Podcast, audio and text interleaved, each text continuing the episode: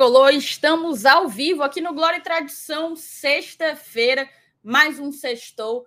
Eu e você, você e eu, 8 e 3, começando nesse 7 de outubro de 2022. É isso, a gente vai falar um pouco de com, qual é a expectativa de público para o domingo, né? O Fortaleza hoje anunciou que já são 37 mil tricolores confirmados, considerando aí check-ins e ingressos vendidos. Uma observação legal: de ontem para hoje, mais de 4 mil ingressos vendidos, tá? Vamos, vamos vender, vamos vender, vamos chamar todo mundo, simbora lotar a Arena Castelão no domingo. A gente vai também fazer um apanhado da rodada, né? Ontem, a, a rodada, a última rodada, a trigésima rodada, ela concluiu ontem, e a gente vai fazer um apanhado após os resultados dessa quinta-feira vamos também pensar o que é que afasta o Fortaleza de cada objetivo, né? O que é que afasta o Fortaleza de uma permanência, de uma Sula, de uma pré-Libertadores. A gente vai trazer todos esses debates para cá. Então faz o seguinte: quem perder vai perder muita coisa. Convida todo mundo, compartilha o link aqui da live, aqui embaixo tem a setinha, você copia o link, manda em todos os teus grupos de WhatsApp, mas também tu não esquece de deixar o like. Por quê, Thais? Essa ladainha de like toda a vida vai ter a ladainha toda vida, porque é importante demais para a gente e não custa nada para você. Não custa dinheiro, não custa tempo. Você deixa o seu like e amplia o alcance do Glória e Tradição. Então deixa aí, se inscreve no canal se tu ainda não foi inscrito, tá certo? Eu vou chamar a vinheta e vocês vão conhecer a bancada.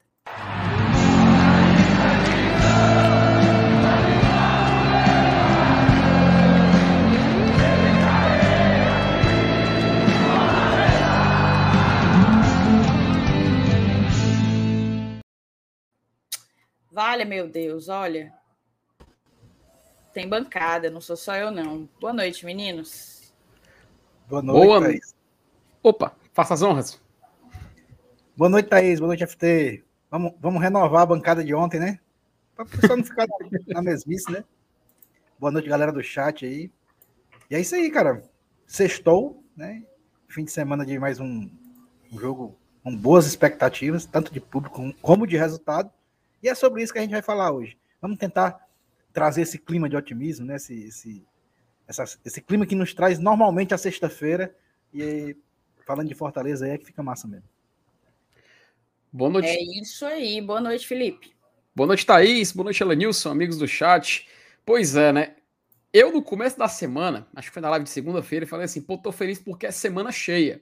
E era justamente sobre esse sentimento que eu tô falando, sabe? Porque a gente sai de um jogo contra o Atlético Paranaense e no domingo já tem um compromisso muito importante e que a gente vai falar hoje, principalmente a gente, a gente vai poder explorar melhor essa situação da tabela e Thais aproveitar porque a rodada 30 acabou, né? Assim, tem um jogo faltando, que é o jogo do São Paulo contra o Coritiba, mas a rodada com a rodada 30 encerrada, a gente já pode aqui traçar o cálculo perfeito, né? Se é que a gente pode definir assim para o que a gente vai tentar conseguir nesse domingo. É algo gigante, é algo muito importante e também a gente vai trazer essas continhas importantes de Libertadores, de Sul-Americana que sim, ó, me parece, tá? Três pontinhos, me parece, três pontinhos. Mas a gente vai comentar aqui e sem dúvida nenhuma a galera vai curtir o debate aqui de hoje do GT, porque afinal é semana de Fortaleza, é fim de semana de arena, ó, lotada, menino. É isso aí, Felipe. Vamos trazer tudo aqui para moçada nesse sextou com GT. Vamos primeiro chamar as mensagens, né? A Suiane Salles foi a primeira a chegar por aqui, antes mesmo das sete horas, viu? Pontualidade mais que britânica. Não tem mistério. Se o Benevenuto não puder jogar, joga Tite Brits com Abraão na reserva, tá tranquilo. É isso aí. Eu acho, acho que o Ceballos, acho não, vou me corrigir. Eu tenho certeza, Suiane, que o Ceballos tem prioridade aí nessa competição, nessa concorrência com o Abraão, tá? Então eu imagino que a gente vai jogar com a zaga de Tite e Brits e o Ceballos sendo o primeiro zagueiro aí para entrar. Mauro Felipe, boa noite, Mauro. Boa noite para você, para auxiliadora, para todo mundo aí. Boa noite a todos do GT, chegando e já dando like. Domingo é um jogo de muita atenção para não ser surpreendido como fomos contra o Botafogo rumo à vitória da permanência na elite do Brasileirão. É isso aí. Evaldo Miranda, o pai do Felipe, por aqui. Boa noite, queridíssimos amigos do GT. Tá chegando a hora. Vamos todos ao Castelão nesse domingo em busca dos três pontos. Vamos todos, tá? O homem tá animado, viu? Paulo Castro tá animado. Eu vi que sua mãe tá também. Paulo Cassiano, boa noite, seus lindos. Ele já deixou o like, avisou aqui que deixou, façam como ele. Carlos Cavalcante, boa noite, GT. Já fizeram a projeção de pontos para o G8? Vamos trazer isso, né, Felipe? Vamos trazer Vamos sim. trazer isso para a live de hoje, tá bom, Carlos? Edmar Teixeira, se... eita, pera. Pera aí que pode ter havido alguma coisa, só um segundo. Só um detalhe, é, não, então, Thaís. Ah, enquanto, é... enquanto, enquanto, tu pausou aí rapidinho, o Mauro, o Carlos, o nosso querido Thiago Minhoca que está acompanhando, todos alertando que o Sebade está suspenso. Então ele é uma, uma opção menos. Ai, é verdade. Então vai ver a Suiane, é. ela sabe mais do que eu, tá? Porque eu não estava lembrando que o queridíssimo Ceballos recebeu um cartão amarelo no primeiro Foi. lance dele no jogo. É. 10 segundos. Exatamente o terceiro. 10 segundos de jogo ele conseguiu a proeza de levar um cartão amarelo. Então, Suiane, minhas desculpas, minhas desculpas. De fato, a gente não vai ter nem Benevenuto, nem Ceballos a nossa disposição. Mas vamos seguir aqui. Seis times disputam a última vaga para pré-Libertadores. O Fortaleza é um deles. Sem sombra de dúvida, estamos na briga, tá, Edmar? A Anne botou aqui: bora sortear ingresso hoje? Ô, Anne, queria, Mal tá? acostumada, Anne. É. Queria Rapaz, demais, mas é porque os tempos estão de vacas magras aqui no Glória e Tradição. A gente andou perdendo patrocinador, menino. Eita, Os views estão em baixa, então a gente está em contenção de gastos. Contenção de gastos. Uhum. Mas, meu amigo, não, não, não é porque você não vai ganhar um sorteio que você vai deixar de ir para o jogo, pelo amor de Deus, abençoado e abençoada. Faça seu check-in, compre seu ingresso, está com uma promoçãozinha garapa para o torcedor do Fortaleza, perde tempo não. Iraci, boa noite, GT. Vamos à vitória. Vamos sim, Iraci. Vamos. É, é como a Lanilson, como é Lanilson, a dona F, como é, como é que tu chamou? Ah, não, foi, foi o MR, né? De FT Zona, né? Macho, pelo amor de Deus. O mano. Thiago Rodrigues botou, já deixei o like, façam também. É isso aí, Thiago. Tá aí. O Thiago é o meu puxador. Talita Lima, boa noite, GT. Vamos lotar novamente e empurrar o nosso leão a confirmar a permanência. Perfeito, você foi na mosca, tá, Talita? Matheus Bezerro, o primeiro superchat da noite. Manda teu superchat, moçada. Eu vou até colocar aqui embaixo o banner com o nosso Pix também, né? Vale, meu Deus, tá aqui. Você consegue ser membro aqui do Glória e Tradição a partir de R$ 4,99 e também dá para contribuir pelo Pix no nosso e-mail que vai ficar passando aí embaixo. Uma outra opção é você mandar o seu superchat como o Matheus fez. Ele botou, ele mandou uma pergunta para o Saulo, mas o Saulo não está aqui, ó. Saulo, o que acha das acusações proferidas por Dr. Pipi de suposto conluio do Robson, do Robson de Castro para difamar e desqualificar o grande representante Pipi? Eu estou bem por fora dos últimos áudios do Pipi. Vocês estão ouvindo, gente? Hoje eu não peguei nenhuma novidade, não. O último que eu vi a respeito, inclusive, foi o que ele falou aí. Não citou o Saulo, né? Mas falou que que estava com amigos no, no, retiro de igreja, não sei o que e tal. ela disse se foi o último também que eu vi, cara. É, não é. sei se teve novidade, viu, Matheus? Não precisa mandar o superchat, não. A não ser que você queira, né? Mas explica aí o contexto. Hoje eu não vi, pra não. gente poder entender, porque estamos meio por fora. É isso. A minha Luciana Félix está na roxinha, a única por lá, dizendo que está por lá e está mesmo, viu? Só tem uma pessoa lá, mas não tem problema não. O importante é vocês estarem conosco aqui ou lá. Boa noite, bancada. Domingo só os três pontos importam. Falou aí o Ronaldo Araújo, é isso aí. Deus e Mar Júnior, FT. Cadê aquela vinhetinha do céu? Não, macho. Deixa pra lá. Ô, Deus Imar, não decorda, não, Deus Deus, vou te bloquear, mano.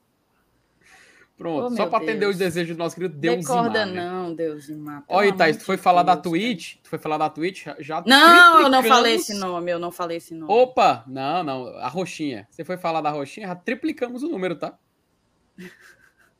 Que bom, que bom. Eu espero que agora a gente não tenha é, derrubado o engajamento desta live, mas vamos que vamos. É lenda, eu descobri que é lenda, tá? Eu descobri que isso é lenda. Marcos Fábio Castro, boa noite. Hoje com a melhor bancada do canal. Aí é falso. aí é falso. Eu prefiro quando ele diz que é o melhor canal do Brasil. Quando vem é. com esse papo de melhor bancada, eu já sei que o homem, o homem não tá faltando com a verdade. Daniel Fernandes, boa noite, deixando o like, vou assistindo gravado. Valeu, Daniel. Muita gente faz como o Daniel. Muita gente, inclusive. Você que estiver no gravado, comenta aí que está assistindo pelo gravado, opina sobre a live, beleza? Edson Moraes, o pescador. Cheguei, uhum. galera do GT, já chego deixando o like. É isso aí, Edson, valeu. Adolfo Medeiros, nosso padrinho, botou boa noite, GT. Saindo de Mossoró, Rio Grande do Norte, no domingo, com um amigo para ver o Lion. Obrigadão por estar tá aqui com a gente nessa sexta-feira, Adolfo. E venha mesmo para a gente lotar esse castelão. Marcelinho Andrade, prefiro fase de grupos da Sul-Americana do que pré-Libertadores. Opinião aí do Marcelinho, que é. ontem, isso aí foi um debate ontem aqui, Pô. né?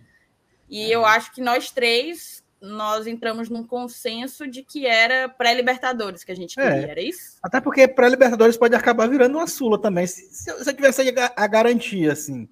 Hum. É, pô, vai, vai, vai ser eliminado no primeiro mata-mata. Então, aí eu também preferia a Sula. Mas assim, Ninguém aqui comeu bocha de cigano, né?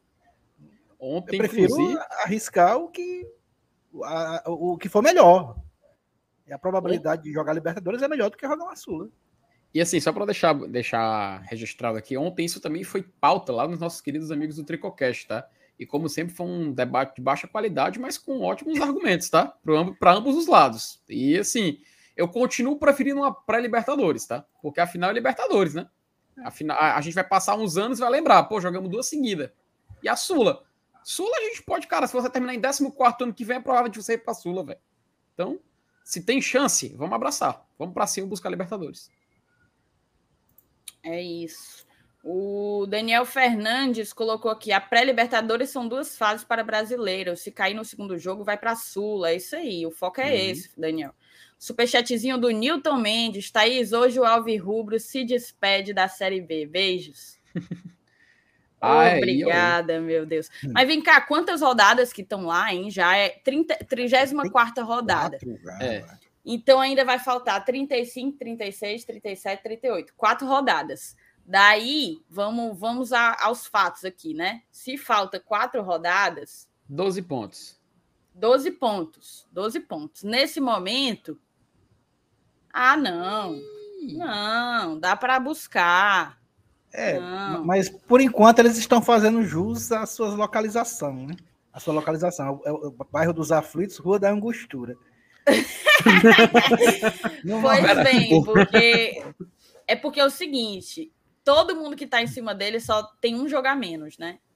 Todo mundo que está em cima dele tem um jogo a menos. Então, um, a distância para a zona atualmente está de seis pontos para o primeiro fora da zona. Só que pode se tornar nove pontos. Aí vira uma missão impossível. Aí vira uma missão é. impossível você tirar nove pontos em quatro rodadas. É, é. assim. Nove uma missão 12 a ser disputado. Bem é só esperar difícil. na hora da morte mesmo. Só esperar, só esperar. Tem superchatzinho do meu querido designer meu querido amigo botou aqui um sextou. Samba hoje é Motolibre do padrinho ba Paulinho Braza. Rapaz, eu tô devendo essa pro Paulinho, tá? Eu preciso ir conhecer esse samba lá no Motolibre. É, parece que é estilo mesa de samba, né? O palco no meio, a galera ao redor, um negócio legal mesmo. Tô precisando ir. E o Juvenal tá fissurado em ir para samba, viu? O homem passa a semana inteira se coçando para chegar no final de semana e ele passar os três dias no meio do mundo ouvindo um sambinha maroto. Cara, agradecer ainda aqui um pouquinho o Francisco Cavalcante, que está por aqui, Tadeu Pedrosa, Madison Young, Ailde Melo, o Adson Cardoso está aqui também. Uh, deixa eu ver o que mais. O Rodri, que está sempre na, na Roxinha, está aqui também. É um dos grandes resistentes lá na Roxinha. O seu Ilídio está aqui também. Obrigado. O Clésio, o Clésio aqui, ó. Boa noite, ET. Estou de volta. Já deixei meu like. Tava com saudade de assistir essas lives diárias. E a gente com saudade da sua, da sua companhia, viu, Clésio? Obrigada mesmo. Mas é isso. Até o Osório tá aqui, pô. Os... Fazia tempo que o Osório não assistia, viu, live? Fazia oh, tempo Osório. que o Osório não assistia não assistia live por aqui. Tem muita gente ainda. O Rubens Benevides, o nosso padrinho, botou muito mais moral a pré-Libertadores do que a Sula. Fase de grupos com times emergentes. Vimos o rival passear num nível fraquíssimo. Jogos sem torcida e que não se pagam. É isso aí. Gabi é. também está por aqui. O Garagem em Vancouver. A moçada vai uhum. chegando, a gente vai lendo aí as mensagens ainda ao longo, ao longo dessa live. Mas vamos fazer o seguinte, Felipe. Vamos começar a pauta falando um pouco do. Pera. Falando um pouco do que foi. Pera. Pera aí. Que foi? Acho, que eu acho que teve um negócio aqui. O quê, meu Deus? Ah, não. Meu ah, Deus do céu. Anulou, anulou. Que merda. Thaís não assusta a gente, não, pelo amor de Deus. Não, mas é porque foi gol do, foi gol do, do Criciúma, do... mas anulou, anulou. Ah. Mas vamos que bora, vamos que bora. Eu queria, Felipe, que tu falasse um pouco com a gente sobre o apanhado dessa, dessa trigésima rodada. Ontem a gente teve três jogos, né? Um baile do Palmeiras em cima do, do Cuiabá, 4 a 0 Depois a gente teve dois resultados que não nos ajudam, não nos ajudaram. O Havaí, ele perdeu para o Botafogo, o Botafogo que estava ali colado com a gente ultrapassou. E também o São Paulo conseguiu a virada em cima de quem era mesmo, hein? Era do América Mineiro. América. Conseguiu a virada Isso, em é. cima do América Mineiro, lá em América Mineiro, tá? Lá em América Mineiro. lá em América. Então, então foram dois resultados que realmente não nos favoreceram, mas eu queria que tu trouxesse aqui um pouco, tá, tá meio longe, dá um zoom aí para chegar junto. E show. E, e vamos tentar fazer uma avaliação dessa rodada, né? Pois é, Thais, assim, é, começou muito bem, né? Começou muito boa a rodada, assim, se, se, a gente for dar um, dar um panorama geral, né? Se a gente for dar uma olhadinha nos jogos que aconteceram agora na trigésima, vamos, vamos começar aqui dos jogos de terça-feira, né? Juventude Corinthians, meio que para o que o Fortaleza pretende, não alterava muito, né? O Corinthians está lá em cima, está no G6, o Juventude é o Lanterna, então não altera muita coisa. Na quarta-feira, a gente teve a vitória do Atlético Goianiense contra o Fluminense, acho que quem acompanhou a loucura que foi esse jogo, né? O Fluminense vencia o Atlético Goianiense por 2 a 0 E eu vou dizer uma coisa, tá? Das equipes do Z4, eu, pelo menos é o meu palpite maior, é que o que mais tem força para sair desse Z4 é o Atlético Goianiense. É, você quer dizer alguma coisa, Thaís? Você... É porque a galera aqui tá me corrigindo e é verdade. Na verdade, o Palmeiras ganhou do Coritiba e não Coritiba, do Cuiabá. É. O Cuiabá jogou aí contra o Bragantino e perdeu também para o Bragantino. Pois é.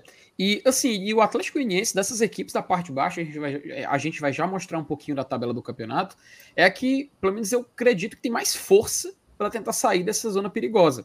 E, pra, e nesse jogo mostrou muita persistência, aquele último, aquele gol final do Marlon Freitas, que a bola desviou no zagueiro do Fluminense, é, foi mastigada para entrar dentro do gol, Fábio totalmente vendido no lance, e você viu que ali o Atlético se mostrou ainda vivo, né? e é uma equipe que a gente tem até que tomar cuidado. Vamos enfrentar esse Atlético ainda na Arena Castelão, então vamos ficar de olho para ver como é que eles vão reagir nessa reta final de Série A.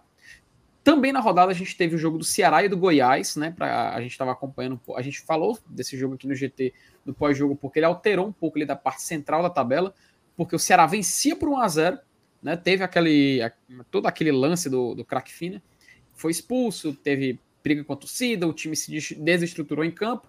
Isso foi, eu acho que isso é a pauta do trem bala três dias seguidos, inclusive. E o Goiás empata o jogo e segura tanto o Goiás ali na, no, na parte da, na, do meio de tabela, né? Porque o Goiás não ultrapassa o Fortaleza, o Goiás tem a mesma pontuação, e fica o Ceará também preso ali na parte de baixo, né? Que tem, existe praticamente um, um setor ali entre o 14 e o 15 que separam essas equipes de brigarem da parte de cima. Inclusive, a gente vai mostrar daqui a pouco. Bragantino e Cuiabá também é um jogo muito interessante, mas o Bragantino, ele com essa vitória, empata em pontuação com o Fortaleza. É, era o, o, placar que a gente queria aí, era uma vitória do Cuiabá. Infelizmente não foi possível, mas fica aí o Bragantino nessa mesma briga que a gente. Atlético Paranaense Fortaleza, temos um pós-jogo inteiro gravado aqui comentando sobre esse jogo, um a um. Também teve Flamengo e Internacional. Flamengo e Internacional foi o jogo que talvez menos interferia na vida do Fortaleza nesse campeonato, os dois lá na parte de cima. É, se a gente continuar também, tem esse jogo Santos e Atlético Mineiro que. Lenilson, se você me dá liberdade, eu acho que foi o jogo que vocês acompanharam no final da, da live de quarta-feira, né? foi uma loucura. O, o Atlético ganhava, aí o Santos empatou com um pênalti, é. se não me falha a memória. Aí teve outro pênalti para o Atlético Mineiro. Atlético Mineiro faz o gol da vitória no final ali.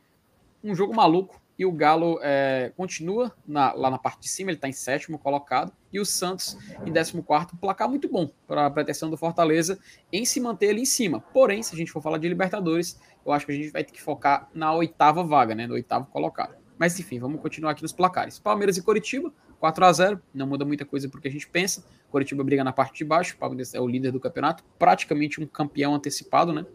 São Paulo e América Mineiro, um São Paulo que acho que foi um tanto quanto surpreendente. Vocês chegaram a ver o gol que o São Paulo levou do América? Cara, não, não foi vi, um cara. frango, assim, o, o, Eu ia falar que foi um frango. O Felipe Alves, ele aceitou a bola, viu? Longe, longe. Nossa. É aquela coisa, sabe? É, quando a gente estava vivendo uma crise técnica entre os nossos goleiros, havia um saudosismo em parcela da torcida que fazia com que a galera, inclusive, ignorasse é, boa parte das razões que colocaram o Felipe Alves longe aqui do Fortaleza. Mas esse saudosismo não mais se justificava sequer tecnicamente, porque antes de ir para o São Paulo, antes de ir para o São Paulo, ele já estava numa fase ruim, ele não conseguiu se, se estabelecer como um goleiro titular do Juventude, né? Ele estava no Juventude e não conseguiu. Então a procura do São Paulo para ele foi, a, foi uma procura desesperada. Foi tipo o, o Ceará contratar o Jô, né, um jogador que estava praticamente aposentado, é, por conta da lesão do Kleber. O São Paulo estava numa circunstância muito semelhante. O Thiago Couto, que era quem estava no gol por conta da lesão do, do Jandrei, ele, Ave Maria, assim, fazia tempo que eu não vi um jogador profissional, um goleiro profissional, que errasse fundamentos tão simplórios, sabe? Então foi na base do desespero mesmo. O Felipe já vinha numa, numa como é que eu posso fazer? Numa curva decrescente em termos de desempenho técnico. E isso tem se provado no São Paulo, tá? Eu acho que, beleza, em alguns ele salvo, teve um dia aí que a galera se emocionou porque ele pegou pênalti e tal. Isso é uma verdade, é uma característica dele, ele é um, realmente um, um goleiro muito muito maduro para entender para entender como se portar numa cobrança de pênalti, mas no jogo jogado, na bola rolando, ele tem tomado decisões muito equivocadas. E se esse foi um frango, ele já escapou de levar alguns frangos, tá? Já escapou de levar alguns frangos. Verdade, viu? E foi assim, foi, foi bizarro, mas São Paulo conseguiu, inclusive, sair vencedor desse jogo por 2 a 1 E ainda a gente teve esse jogo que foi uma maluquice também, né? O Havaí vencia por 1 a 0 a gente acompanhou, inclusive ontem, este mesmo trio que está aqui nesta live acompanhou a reta final desse jogo. O Havaí vencia ajudava bastante ali a vida do Fortaleza, mas o Botafogo acaba virando o jogo e ultrapassando o Fortaleza na tabela, né? E aqui se encerrou a trigésima rodada e a gente pode vir aqui para a classificação, né? Até porque, Thaís, acho que é importante a gente agora cravar o seguinte: é, é, é muito bacana a gente ver o que falta para a gente conseguir em cada objetivo na Série A. Mas antes de definir o que a gente está querendo em cada objetivo, quanto falta para alcançar cada, cada conquista, né? Libertadores, Sula, fugir do rebaixamento. Eu acho que é bom a gente traçar aqui, então, um exercício que eu convido o chat também a participar. Quem são os nossos adversários nesse mini campeonato, né? Se é assim que a gente pode definir. Tentar separar aqui em blocos. Aqui na parte de cima, eu acho que a gente não precisa perder muito tempo. Acredito que até aqui o sétimo colocado, esse, esse bloco aqui do Palmeiras até o Atlético Mineiro, eles estão fora do nosso alcance. Eu, pelo menos, defino até, até o momento, eles estão fora do nosso alcance. Quem aí, você colocou? Esse, esses times que estão aí na tela. Tá. Palmeiras, Internacional, Fluminense, Corinthians, Flamengo, Atlético Paranaense e Atlético Mineiro. Eles tá. jogam outro campeonato até o momento. A partir do América Mineiro até pelo menos o Santos, inclusive que bom, deu para enquadrar bem direitinho aqui. Essas equipes são de outro bloco do campeonato que é América Mineiro, com 42 pontos, Botafogo, São Paulo, Fortaleza, Bragantino, Goiás e Santos. Desse, inclusive desse, dessa imagem que a gente está vendo na tela, até o momento, todos estão numa zona de Sul-Americana, virtual zona de Sul-Americana.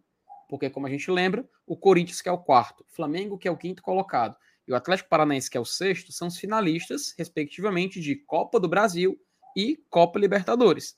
Então a gente vai ter mais vagas de Libertadores ali no G6, que vai empurrar até o G8, e do oitavo, ali do nono colocado até o décimo quarto é zona de Sul-Americana. Isso ainda vai se confirmar daqui para frente.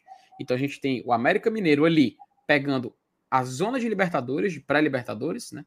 E do nono ao décimo quarto, os times que iriam para a Sul-Americana. Esse mini campeonato aí, a gente pode definir como briga para a Liberta. Uma vaga e sete times brigando por isso. Esse é o segundo bloco do campeonato. E por último, aqui se a gente vê um salto, inclusive, do Santos para o Ceará, ó, 37 pontos, Ceará com 32. Aqui eu já acredito que é outro bloco, que é o terceiro bloco do campeonato, que é briga para não cair. Que até o momento a gente vê Ceará, Curitiba, Cuiabá, Atlético Goianiense, Havaí e Juventude. Pelo menos esse é o que eu estou desenhando, né? É a minha, é a minha, meu método aqui de pensamento são essas equipes. Inclusive, acho que vale muito a pena a gente debater aqui se realmente essas equipes brigam por onde elas estão ou é tipo o nosso querido co-irmão que, apesar de estar nessa posição, o treinador deles ainda fala em vaga de Libertadores, né? Calma aí, o Lúcio ainda tá falando? Não, é, rapaz, assim, quando ele, ele falou, não foi, Lenilson? Eu vi um né? vídeo, eu vi um vídeo do Robson de Castro. Será eu fiquei até na dúvida se esse vídeo não, era mas recente, eu acho que é, eu acho que é vídeo antigo, porque assim, é porque é muita coincidência. Ele fala que tá a dois pontos da zona. Se o Lúcio ou se o Robson estiver falando em vaga para Libertadores, é caso de internação, né? É caso realmente de internar e. Não, não, não, não. Eu não acredito, não. não, não. Pois é, eu, eu vi, me recuso tá, a no acreditar. Vídeo, no vídeo ele diz assim: nós estamos a dois pontos da zona de rebaixamento, mas nós estamos a cinco da, da zona de Libertadores. Então eu achei muita coincidência. Assim, eu, acho que é, eu acho que é um vídeo de hoje mesmo. Não, ele Sim. não tá a 5, ele tá, na verdade, a 10 pontos da zona de Libertadores. É. Pelo é, amor de tá, Deus. Tá 5 para alcançar o Santos, né? Que é aqui o Cara, quarto. que coisa doentia. Eu, se fosse torcedor do Ceará, assim. Deus. Mas, gente, que parada doentia. É muito pirulito. A diferença é que ele não sacou ainda que. Não sei se os pirulitos dele estão funcionando, entendeu? Quem soltou um dia desse um pirulito foi o próprio Vina em entrevista coletiva dizendo que iam brigar pela pré-Libertadores, pobre coitado. Não sei se ele ainda quer brigar, não, né? Brigar, brigar, brigar, ele tá brigando é dentro de campo para ser expulso. Mas continue aí, Felipe, continue aí. Porque assim, eu fiquei realmente agora meio assustada com essa informação de que esse vídeo foi hoje. Porque isso é digno de internação, cara. É uma loucura, né? É uma Mas loucura ainda cogitar. Não, não vi. É, é assim, é uma, é, é uma loucura ainda cogitar isso. Inclusive, só aproveitar e responder aqui uma pergunta do Clésio, que ele é, FT, é possível ter G9 dando vaga para pré-libertadores? Clésio, não é mais possível ter G9, tá, cara? É, a única possibilidade da gente ter nove equipes na Libertadores é se tivesse acontecido o que aconteceu em 2021, que é equipes brasileiras sendo campeãs da Copa Sul-Americana e da Copa Libertadores da América. Com o São Paulo perdendo a final para o Independente Del Vale, o máximo de clubes que a gente vai poder ver na Libertadores do ano que vem, clubes brasileiros, são oito. Seis, no caso, tendo vaga direta, que é o campeão, que é o, que é o nosso G4, mais o campeão da Copa do Brasil e Libertadores, que de qualquer forma será um clube brasileiro, e outras duas vagas para a fase preliminar. Então, o máximo que a gente vai ter são oito equipes, tá? G9 não é mais possível. Mas sim, vamos só continuando, né? Então, galera, pelo que a gente traçou aqui, eu não sei se vocês concordam, não sei se vocês, por exemplo, observam esse Atlético Mineiro, ele um pouco é, um pouco solto desse grupo dos sete primeiros, se ele está mais próximo é do América, apesar da pontuação dele para o Atlético ser só de dois pontos, se o futebol que o Atlético Mineiro desempenha não é um futebol de G6 ou de G7, no caso que a gente está mostrando aqui. Eu não sei se vocês concordam, eu queria muito mesmo ouvir o que, que vocês estão achando desse panorama do campeonato até o momento e desse desses três campeonatos à parte que estão acontecendo neste momento na Série A. Vai tu, Solinhos. Cara, só repete a pergunta que eu tava, eu tava procurando um vídeo para mostrar para Thaís, ó. Já me marcaram no grupo dos padrinhos. Aí foi, é, foi mal. Tranquilo. Não, eu tava, aqui, só... eu tava tentando localizar qual foi o grupo que eu tinha visto o vídeo. Aí não achei. Mas sim, Alinho, só para só contextualizar. como a gente definiu aqui, pelo menos eu tracei aqui, a gente tem três mini campeonatos dentro desse campeonato brasileiro. Sim, existem, ainda, é, existem ainda algumas dúvidas, que é justamente na transição. Por exemplo, do, dos sete clubes que brigam aqui esse campeonato de cima, o Atlético Mineiro, apesar dele estar somente dois pontos do Atlético Paranaense, o futebol que ele desempenha talvez não seja um futebol de G7. A gente pode colocar ele, inclusive, nessa briga aqui do sétimo até o décimo quarto, né?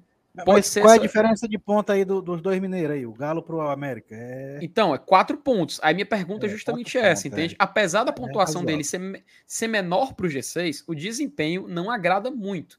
Da mesma forma, o Santos aqui com 37. O Santos está perdendo muito jogo besta. Será que o Santos ele vai continuar aqui nesse grupo de sete clubes ou ele vai entrar de vez aqui nessa briga de baixo. Enfim, eu queria muito escutar de vocês, eu queria que você começasse, meu querido Elenilson Dantas, o que, que você acha dessas equipes de Não, transição? Cara, assim, é, é, é, o tipo, é o tipo de análise que a gente tem que fazer a preço de hoje, né?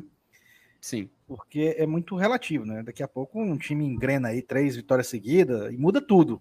E o próprio Fortaleza fez isso, né? A gente mudou de um grupo para o outro, né? Com cinco vitórias seguidas, né? É um fato raro. Vencer cinco seguidas no brasileiro é um fato raro, óbvio. Mas isso pode acontecer com qualquer clube.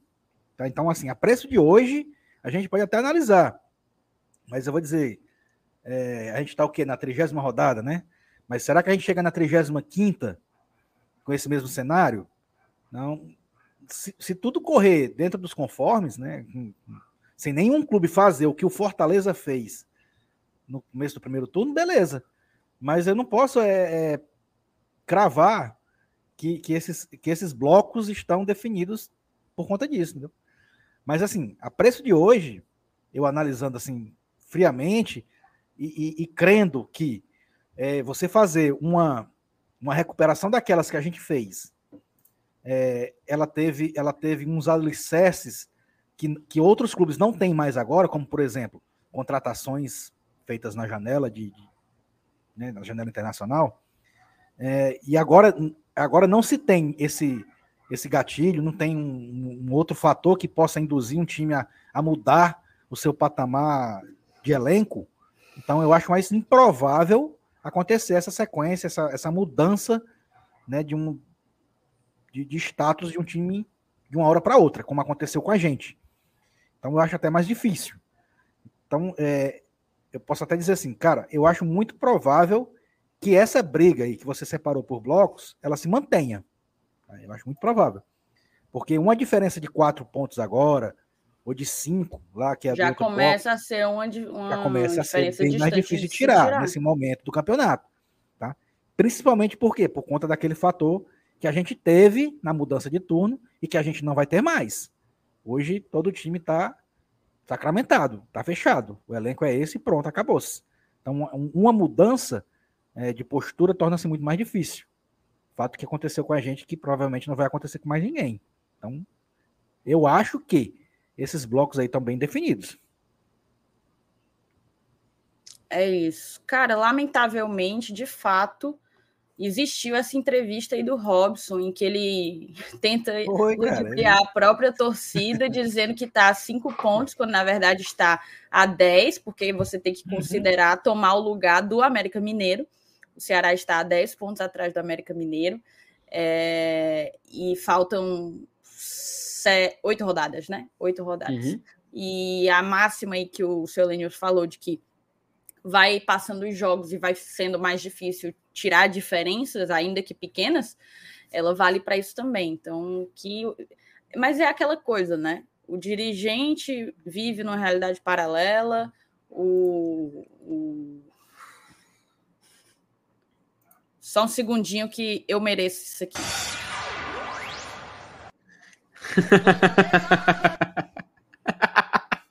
Acredito não.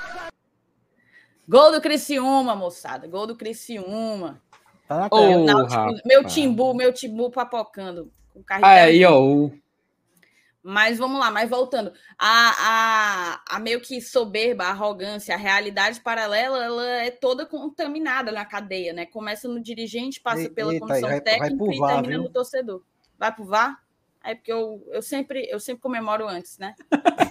Sempre comemoram antes, é impressionante. Mas só respondendo aqui a dúvida do, do. a pergunta, na verdade, o questionamento do Felipe, eu acho sim que vai ficando cada vez mais difícil você mudar de objetivos. Por exemplo, se o, a briga do Ceará é para não cair, é, ele tem que entender que a, a briga para ficar na Sul-Americana também fica complicada, né, né, né, Felipe? Porque do jeito que tá, uhum.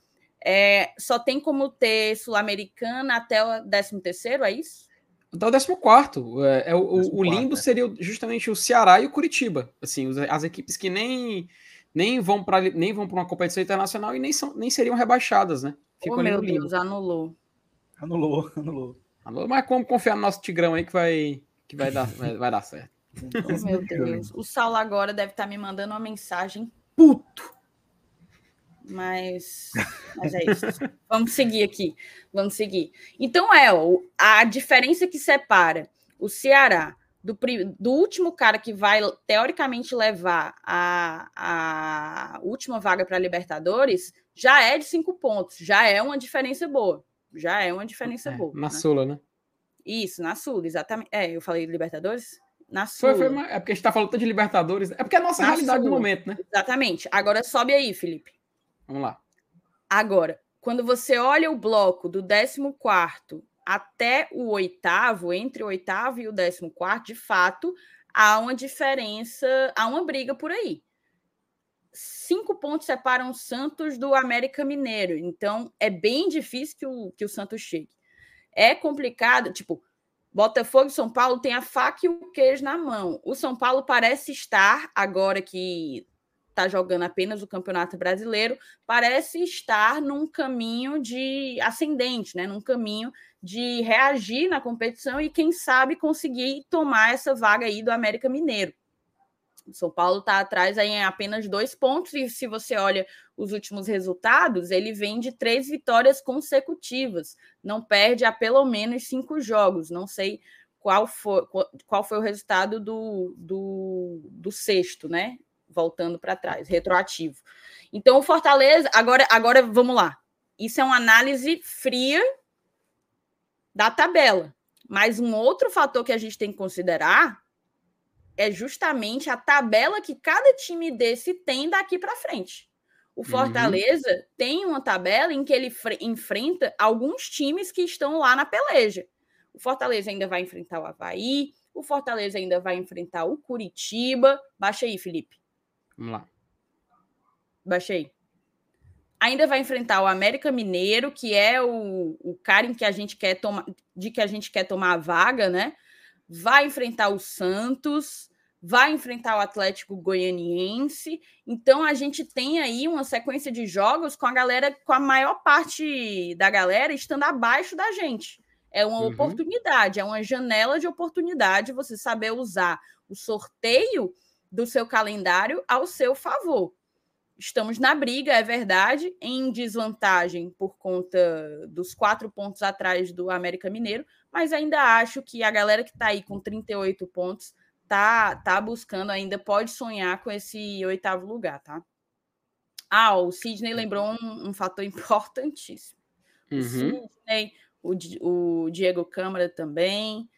O, eu não lembrava, mas como o, o São Paulo teve o jogo lá da Sul-Americana, a final, e o jogo entre o São Paulo e, salvo engano, o Curitiba foi adiado. É esse mesmo. Uhum. É, acho que foi o dia 20, se eu não me engano.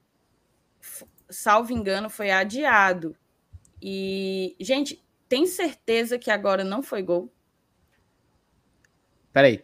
O Elenilson aí pode confirmar pra gente, que o Elenilson tá na colinha assim, aí. Foi gol. Foi, foi? gol? Tô falando, Foi cara. gol, mas, botar... mas, pera, mas, mas peraí. Peraí, não bota esse diabo dessa... a Thaís tá doido pra queimar a largada, rapaz. Pode ver. Acho que agora, acho que agora vai valer, viu? Ah, rapaz. Meu ah. amigo, não é possível. O pobre do meu Criciúma é o terceiro gol que ele faz para valer um. Já foram dois gols anulados. Dois gols anulados. Todo mundo Agora no chat. Bola, pelo menos a bola tá no centro para ser batida. É, todo mundo no chat e o juiz, com, o dedo, a, o juiz com a mão no ouvido. Todo mundo no chat colocando A, E, I, O, U agora. A, E, I, O, U. Tem que ter raça pra jogar no meu time. Vai mandar Tem que respeitar. Bateu certo, tá valendo. Tá valendo. Ó, tem, tem- é porque teve gente por aí, né, que achou, inclusive, que a Thaís fosse familiar do presidente do Náutico. Tem um tempo atrás aí, né? Por, por causa do quê? Por causa do. Ah, porque ela andou Agora Lá que o Alenilson se lá no tocou, rapaz. Timbu, lá no. Mas eu acho que o meu disfarce foi descoberto. Eu não posso mais chegar lá, Ah, Dana.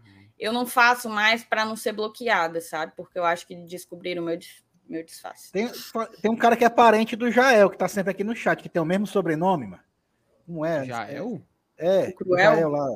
É o nome Ah, dele é o pescador, o do pes- pescador. Pois É o é, Edson, Ah, o tem o mesmo pescador. sobrenome do Jael, então deve ser da mesma família, mas cadê? É, É o Edson, o pescador.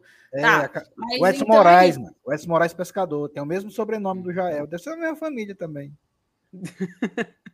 Ó, e- e assim, a, a- a gente, a, gente tá fre- a gente tá frescando aqui com, o nosso querido, nosso querido Timbatível, né?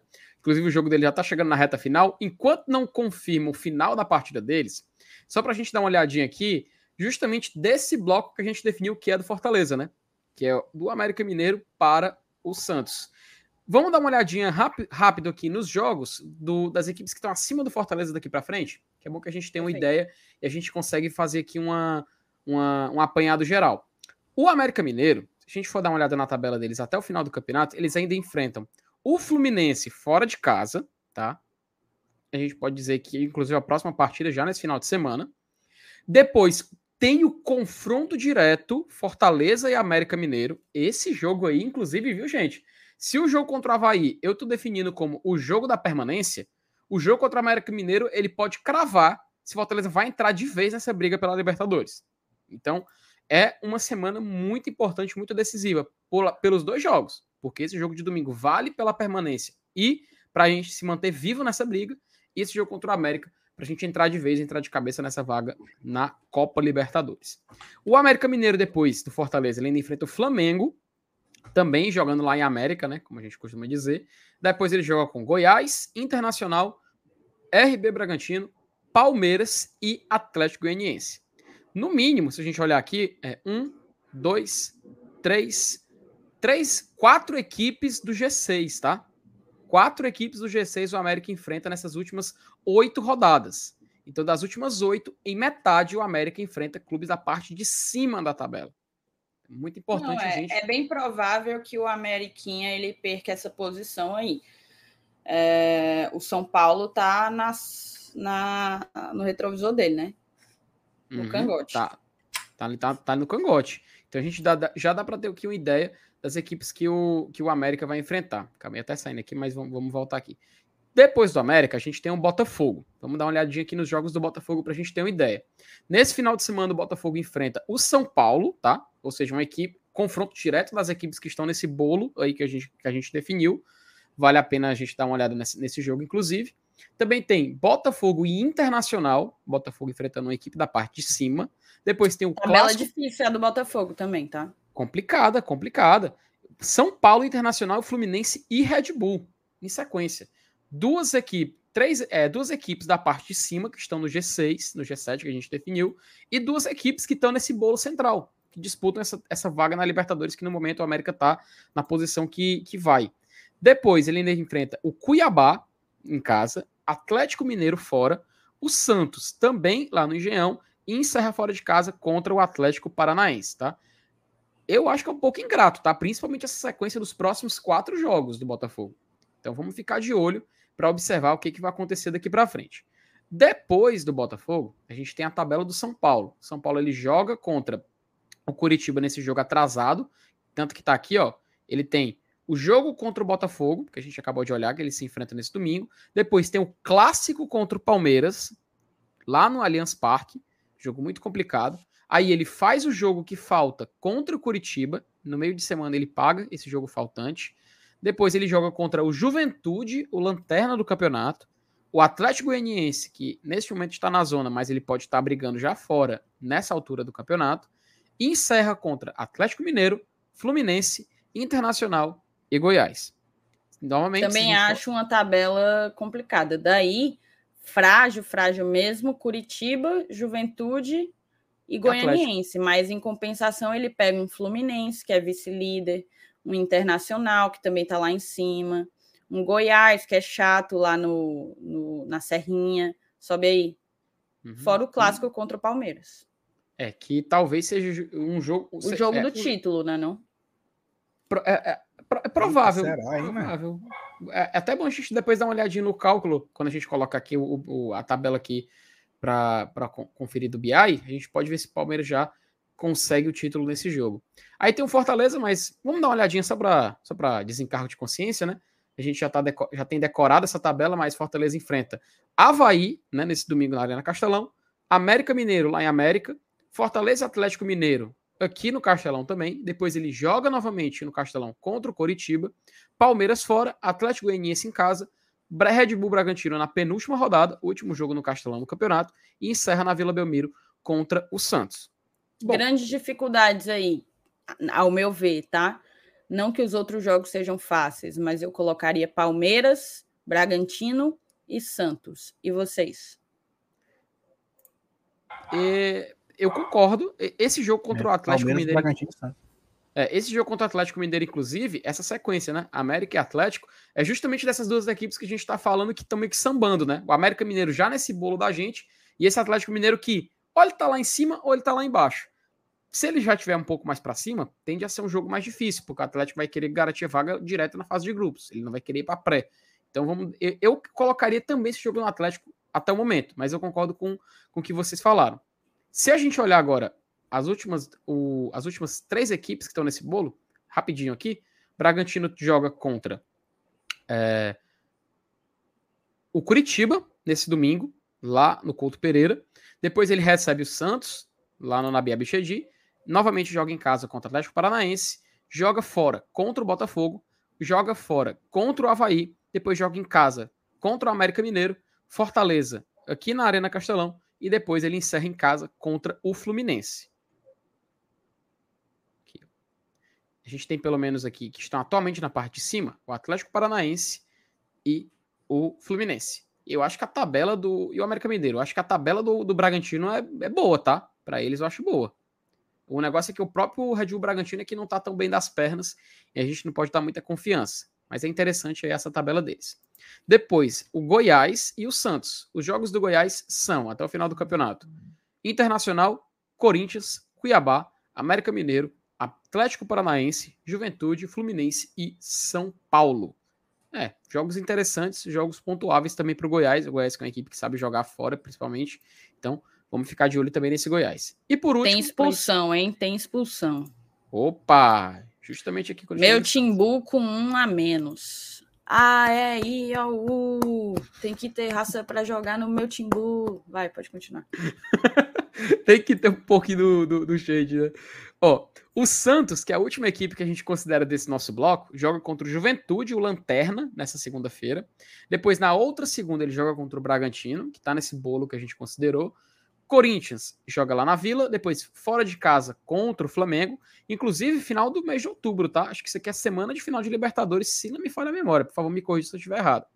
Atlético Goianiense fora, Havaí em casa, Botafogo fora e ele termina o campeonato contra o nosso querido Leão lá na Vila Belmiro.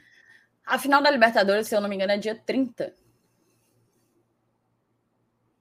Então acho que o Flamengo, ele. Até porque o Flamengo agora, né, ele tá definindo times alternativos, né? Na, é, qual é o jogo? Qual é o jogo que ele vai ter agora? Sabe aí?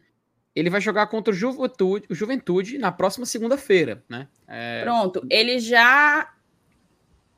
Ah, não, mas aí eu tava falando do, do, do Flamengo, Flamengo, porque você é falou Cuiabá. da questão de jogo. O Flamengo Cuiabá vai enfrentar o Cuiabá? Só viajou o goleiro. Só viajou o goleiro. Vai jogar só com o goleiro?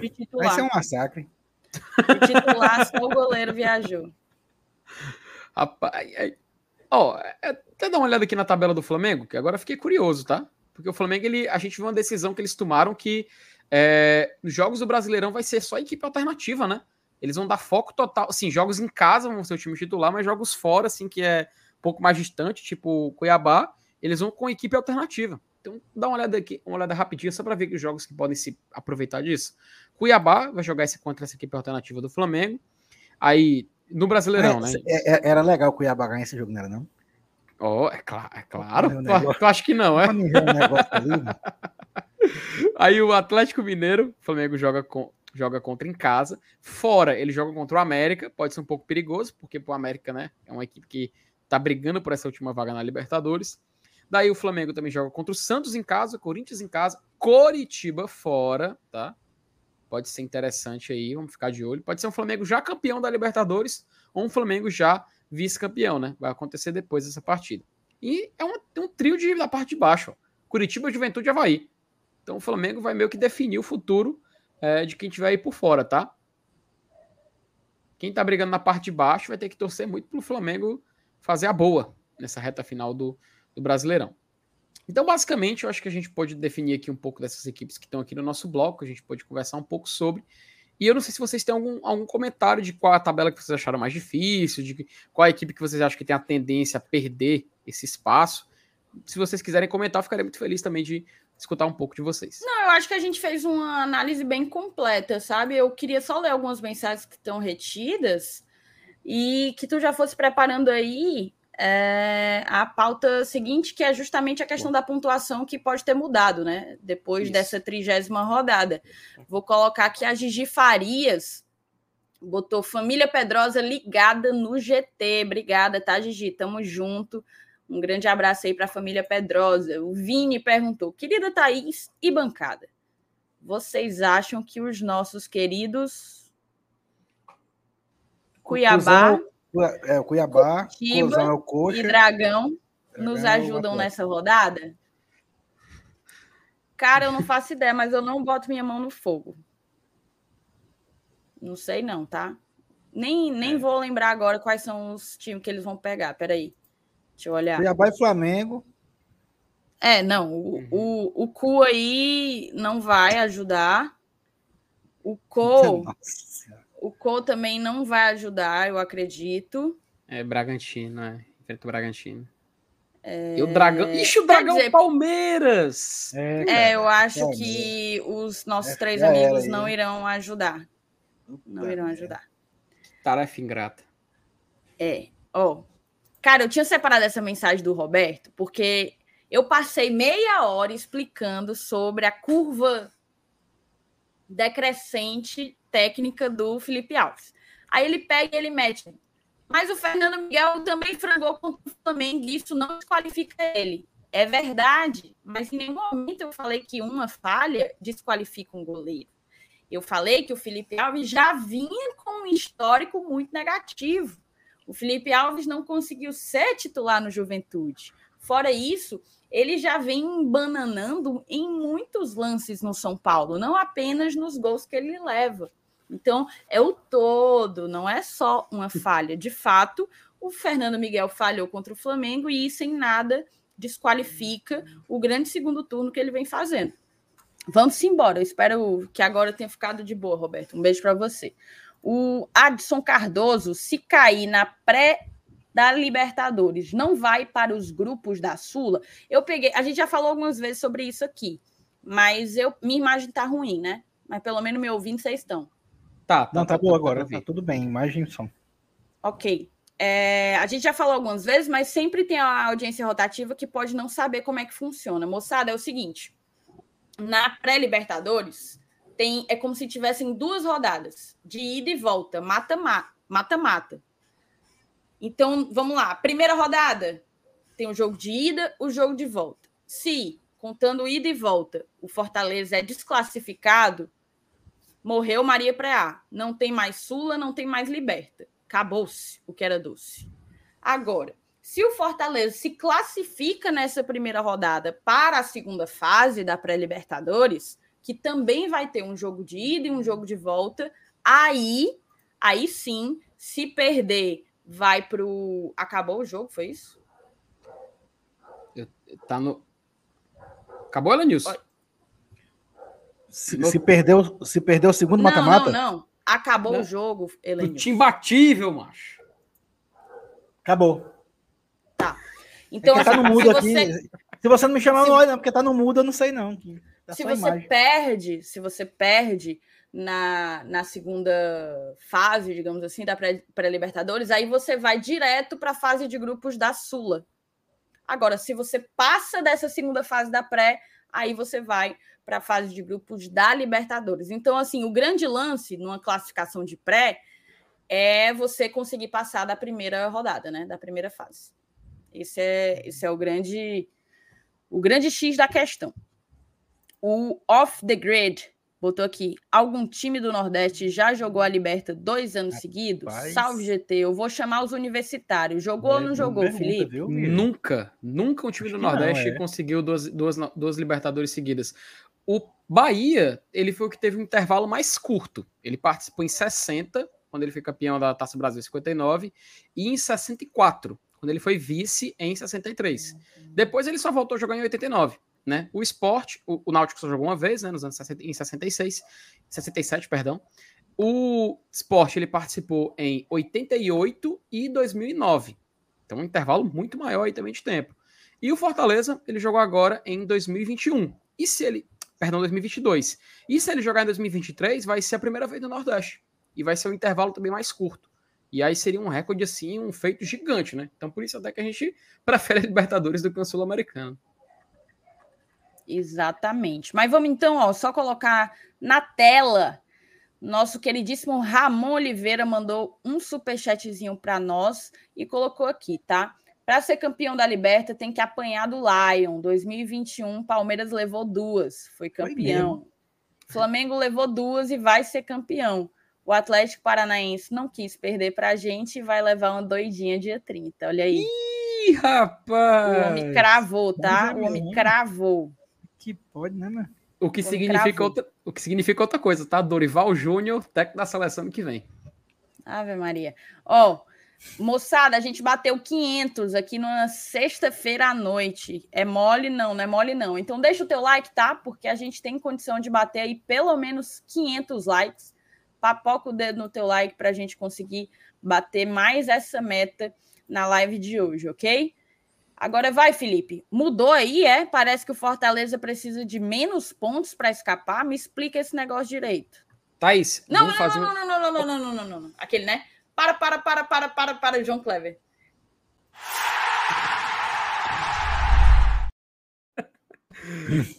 pois mudou aí? Me explica um pouco o que foi que que que, que, que, que a gente tem de novo.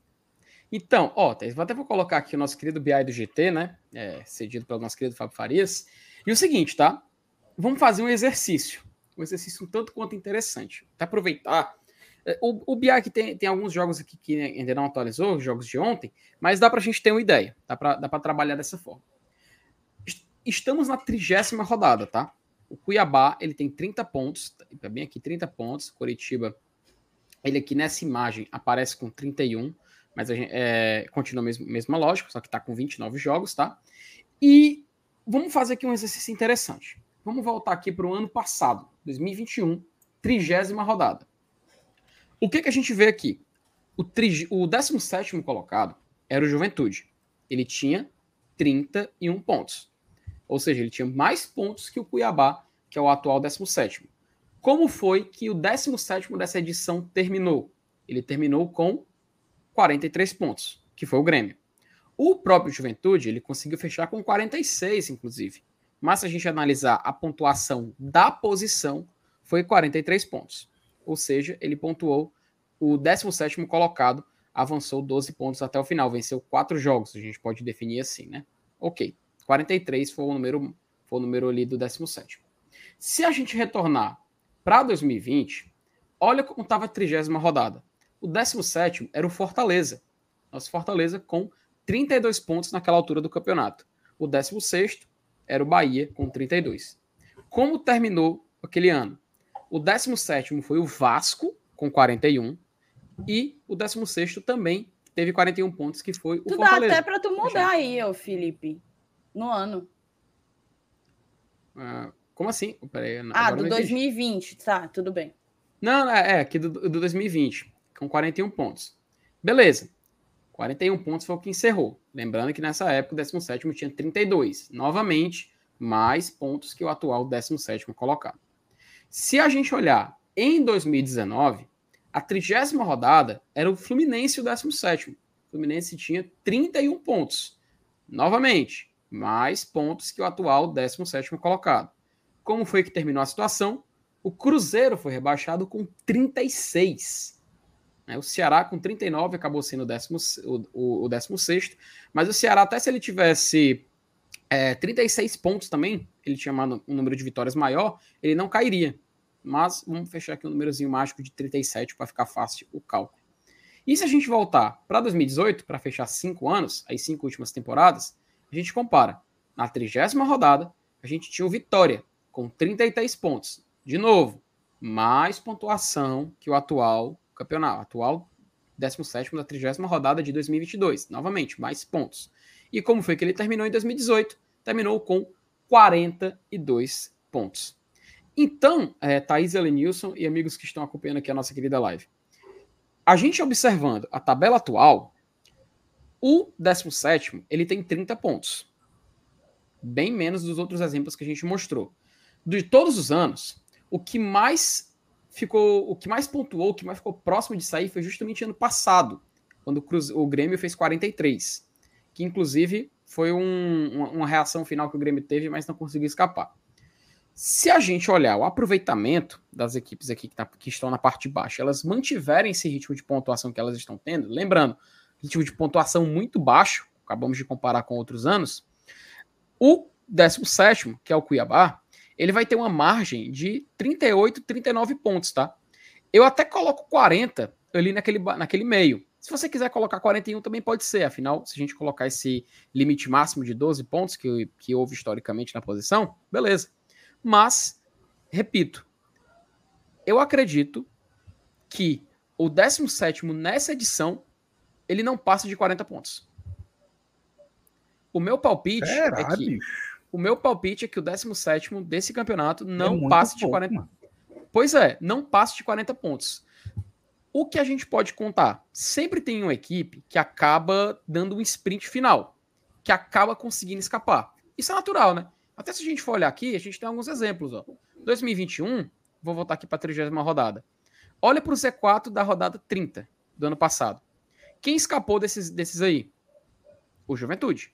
O Juventude ele tinha 31 pontos, ele conseguiu fechar com 46. Ele teve um sprint, ele teve uma corrida final. Ele acelerou na reta, né? A gente costuma dizer assim. Em 2020, quem foi essa equipe? Essa equipe foi o Fortaleza. Só que o Fortaleza ele não precisou dar um, um sprint gigante, ele só, ele só pontuou mais 8 pontos. Perdão, só mais 9 pontos. E ele conseguiu escapar. Se a gente voltar para 2019, tem o exemplo do Fluminense. O Fluminense ele tinha 31 pontos e ele encerrou esse campeonato com 46, mesmo exemplo do Juventude. Então é natural, até vou olhar 2018 porque a gente citou antes, né? 2018, mais aqui 2018, eu acho que ele cumpriu todos que caíram. Então, se a gente olhar, sempre tem a tendência de uma equipe dessas da parte de baixo acabar conseguindo fazer uma. Oh, oh, oh, peraí, o, o Thiago Mel que tá perguntando aqui se tem 2006 e 2009. Vamos dar uma olhada, vamos dar uma olhadinha aqui. Bom que serve como exemplo também para esse exercício que a gente está falando. Uh, vamos olhar aqui 2006. Acho que 2006, inclusive, foi uma pontuação muito alta, tá? Ó, a gente teve o Z4 com. Inclusive, foi, foram essas equipes que foram rebaixadas, se não me falha a memória. Ponte Preta, Fortaleza, São Caetano e Santa Cruz. O 17 ele tinha 33 pontos e na 38 rodada ele fechou com 39. Com 40 dava para escapar. Vamos olhar agora 2009, que é outro exemplo que nosso querido Herculano está sugerindo. Em 2009, é, que inclusive foi o ano que o esporte foi rebaixado como lanterna, Santo André tinha 29 pontos na 17 rodada. Se a gente olhar na 38 o Coritiba, ele com 45 foi rebaixado. Inclusive foi daquele jogo, aquela batalha campal que teve no Couto Pereira, né? Esse, talvez 2009, seja o exemplo mais à parte, né? Seja uma, uma exceção muito grande. Se a gente comparar com a trigésima rodada. Já botou aqui, é porque 2006 foi o menor crescimento, restando oito rodadas, e 2009 o maior. Foi o exemplo que destoou, né? 2006 só subiu seis pontos, 2009 subiu 16. Muito interessante essa, essa análise. E são dois anos distantes, né? Assim, uma curiosidade, né? Dois anos distantes da, da, dessa sequência mais recente que a gente vê de equipes do Campeonato Brasileiro. Mas é bacana ter citado esses dois exemplos porque serve também como complemento. Então, se a gente olhar aqui, o meu palpite é que por o 17 ele não passa de 40 pontos, tá? Que ele no máximo vai alcançar essa pontuação. Então, no, no, nos cálculos que eu, pelo menos que eu estou fazendo aqui nas continhas que eu tô, que eu tô já preparando, a vitória de domingo, uma provável vitória de domingo do Fortaleza, ele já garante Fortaleza virtualmente na Série A do ano que vem. Pelo menos isso é o que eu já posso cravar novamente. Até falei isso ontem. É o que eu estou falando, tá? Não é a Thaís, né, Valenilson, não é o Goulart de Tradição que está fincando uma bandeira e dizendo isso. Mas a vitória de domingo já é, é você não é nem tá com duas mãos, não vou dizer duas mãos na taça, né? Mas o troféu escapamento, pronto, não é tá duas mãos no troféu escapamento. Você tá com uma mão e com quatro dedos da outra mão na taça também. Entende?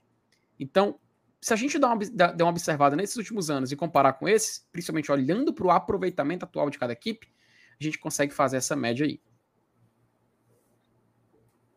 Compreendi. Pois é, assim, eu ainda acho um pouco.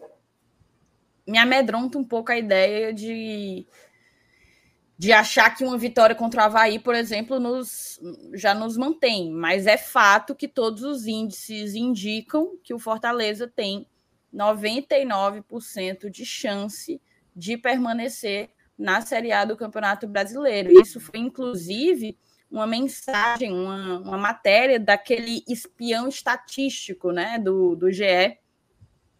Eles colocaram lá que, que o Fortaleza tem 99,99% 99 de permanecer na Série A do Campeonato Brasileiro. Em compensação, para Libertadores, o pobre do Leão não tem. É porque eles só consideraram. Eles só consideraram Libertadores como G6, né? E para o G6, uhum. de fato, a gente, a gente não conseguiria.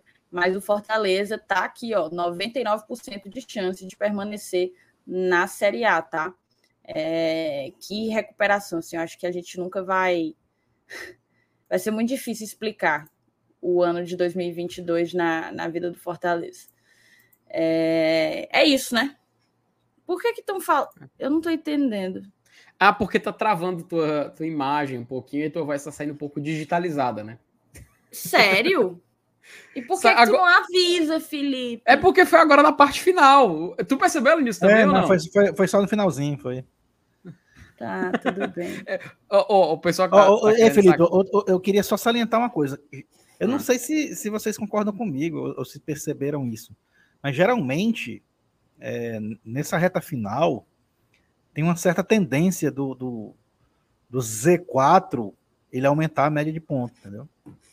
Tipo assim, a, a, o, cara da, da a melhora da morte, né? Aquele respiro e tal.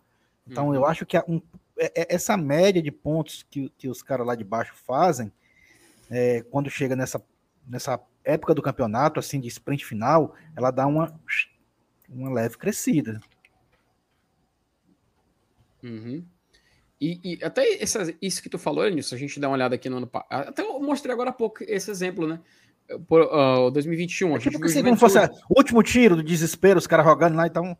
Isso. Geralmente, o, o, o, pelo menos o 17 lá, a posição ela dá uma, um aumento no aproveitamento, entendeu? Por isso que eu não sei, eu não, eu não quero me confiar muito nessa pontuação aí. Uhum. Ó, se a gente olhar aqui, uh, até o exemplo do ano passado, né? Juventude e Grêmio. O Grêmio tinha 27 pontos, Juventude 31, intervalo de 4 pontos. Terminou com diferença de 3. Juventude fechou com 46 e o Grêmio com 43. Inclusive, o Grêmio foi, foi um salto para recuperação, né? Mas era muito tarde já. Ele, ele tinha até 30% de aproveitamento, ele conseguiu aumentar ali para 38 e foi rebaixado. A gente até tem um exemplo de 2020 que acho que é bacana a gente voltar aqui, porque era o Fortaleza foi esse time, né? Esse time que fugiu da zona de rebaixamento.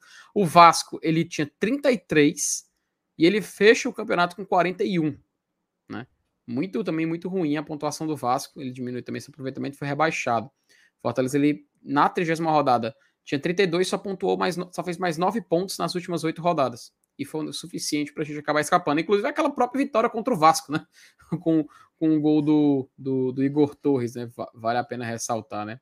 Olha, Nilson, é tá, pronto, o Minhoca te respondeu aqui, ó. Que ele aumenta até pelo aproveitamento atual de um time. Olha aí. Ó, sim, aumenta, seu Lenilson. Até porque, pelo aproveitamento atual, um time ficaria é. com 39 é. pontos. Beleza. Vai ficar um pouquinho mais, talvez, né? É provável. É. Uhum. É, é, por isso que eu não gosto de cravar aqui com 40 escape, entendeu? Uhum. Não, mas aí é um palpite meu, tá? Eu não tô dizendo assim que é algo, algo fechado, não, mas assim, é um palpite meu que com 40 pontos pode ser assim um númerozinho do 17 ali no final da tabela. Pelo menos o meu palpite é esse. Por isso que eu digo que esse jogo do Fortaleza de domingo é o jogo da permanência. É o jogo de, do Fortaleza assinar, é, pelo menos assinar a promessa de que ele fica para 2023 na Série A. E assim, vencendo, vai para 41.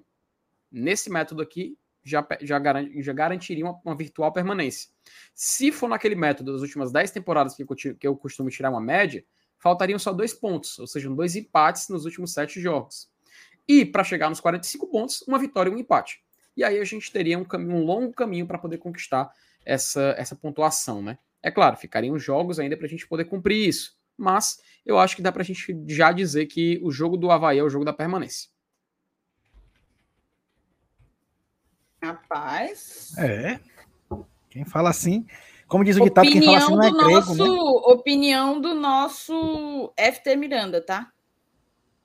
Opinião do nosso FT Miranda aí. Tem, tem que deixar bem claro. Uma, uma, coisa, o Minhoca tá aí no chat toda hora falando. Você não quer entrar na live, não, Minhoca, para poder dar sua opinião? Acho que é importante, não, cara. Não, acho, pelo amor de Deus, o pobre do Minhoca em pleno sexto tu mete essa. Inclusive, o Minhoca tá me devendo uma resposta. Tá me devendo ele, uma resposta. Ele, go ele, gosta, ele gosta de fazer conta, Thaís. Ele tá aqui porque a gente tá falando de número. Não tá fazendo conta, o homem vem. Ó, ele até coloca que é uma permanência virtual. Se tiver um cenário de pontuação alta, acho que 43 poderia ser o número. Acima disso é a turma de baixo crescendo demais.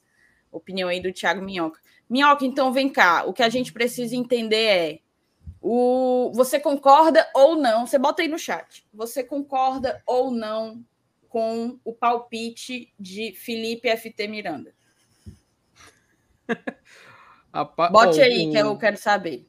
O Pedro Farias ele já concordou. Assino com o FT, 41 a pontuação da permanência. Meu palpite Rapaz. até então, né? Rapaz. Inclusive, eu não sei se eu não sei se na bet, Thaís, tem, a gente pode jogar assim a, a, a pontuação, né? Sim, já que você não me quer na live. Pô, agora, agora eu fiquei com o pé do minhoca. Bora, bora, bora chamar o cara? Bora chamar sextou, gente, sexta-feira.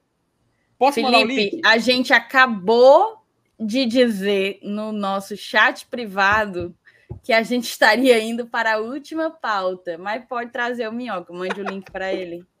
Só para ele comentar esse finalzinho aqui. Minhoca, eu vou te mandar agora aí, pera aí, cara. Tá de preguiça, diz ele, olha. Cadê? Então, sim, o Minhoca concorda aí, né? É, deixa eu só colocar aqui algumas mensagens retidas. O Felipe Bruno mandou 14 conto para a gente e perguntou se nós já pagamos os nossos microfones. E não, Felipe. Parcelado em 10 vezes sem juros. Suaves parcelas de. Não vou dizer de quanto, mas mas a gente precisa da ajuda de vocês, da ajuda do Felipe, como ele fez agora, para manutenção do projeto, para manutenção da qualidade do projeto. A gente tem, a gente não para de fazer investimento. Os últimos, de fato, foram os microfones, mas vem mais coisa por aí. Eu também queria agradecer, cara, a Regina Silvia do Amaral Delfino, tá? Vira e mexe, ela manda um superchat para a gente, mandou outro aqui hoje. Eu, se eu não me engano, tinha mandado outro ontem. É, então eu te agradeço muito, Regina. Obrigada por chegar junto. Um grande beijo para você. Comente qualquer dia desse, comente no chat, porque eu não vejo você comentando no chat, não lembro, pelo menos assim, de, de puxando da memória. Então você aí, comente no chat, você, você que está sempre mandando Pix, fale também com a gente no chat, que a gente quer ver aí sua cara por aqui também, tá certo? Moçada, 500 likes, tá? Eu já tô com o Thiago Minhoca aqui nos bastidores, mas ele só vai para a tela quando a gente bater 500 likes. Nossa, lascaram o pobre Minhoca, vamos deixar ele no... Ele tá se abrindo aqui. O, pobre abriu o WhatsApp web, mirou o celular no computador, Ô, se levantou é da tá rede. Tá Mas, ó, salvem Thiago. Free Minhoca, ó. Free Minhoca. Salvem Thiago Minhoca papoquem um dedo no like. Faltam 60... 60 likes para o Thiago Minhoca vir para a tela. O futuro da sexta do Thiago Minhoca depende de vocês. Fica aqui o nosso apelo. Enquanto isso. Enquanto isso, ó, o Pedro Farias botou aqui. Problema é que os times de Z4 são fracos e não estão conseguindo pontuar contra ninguém.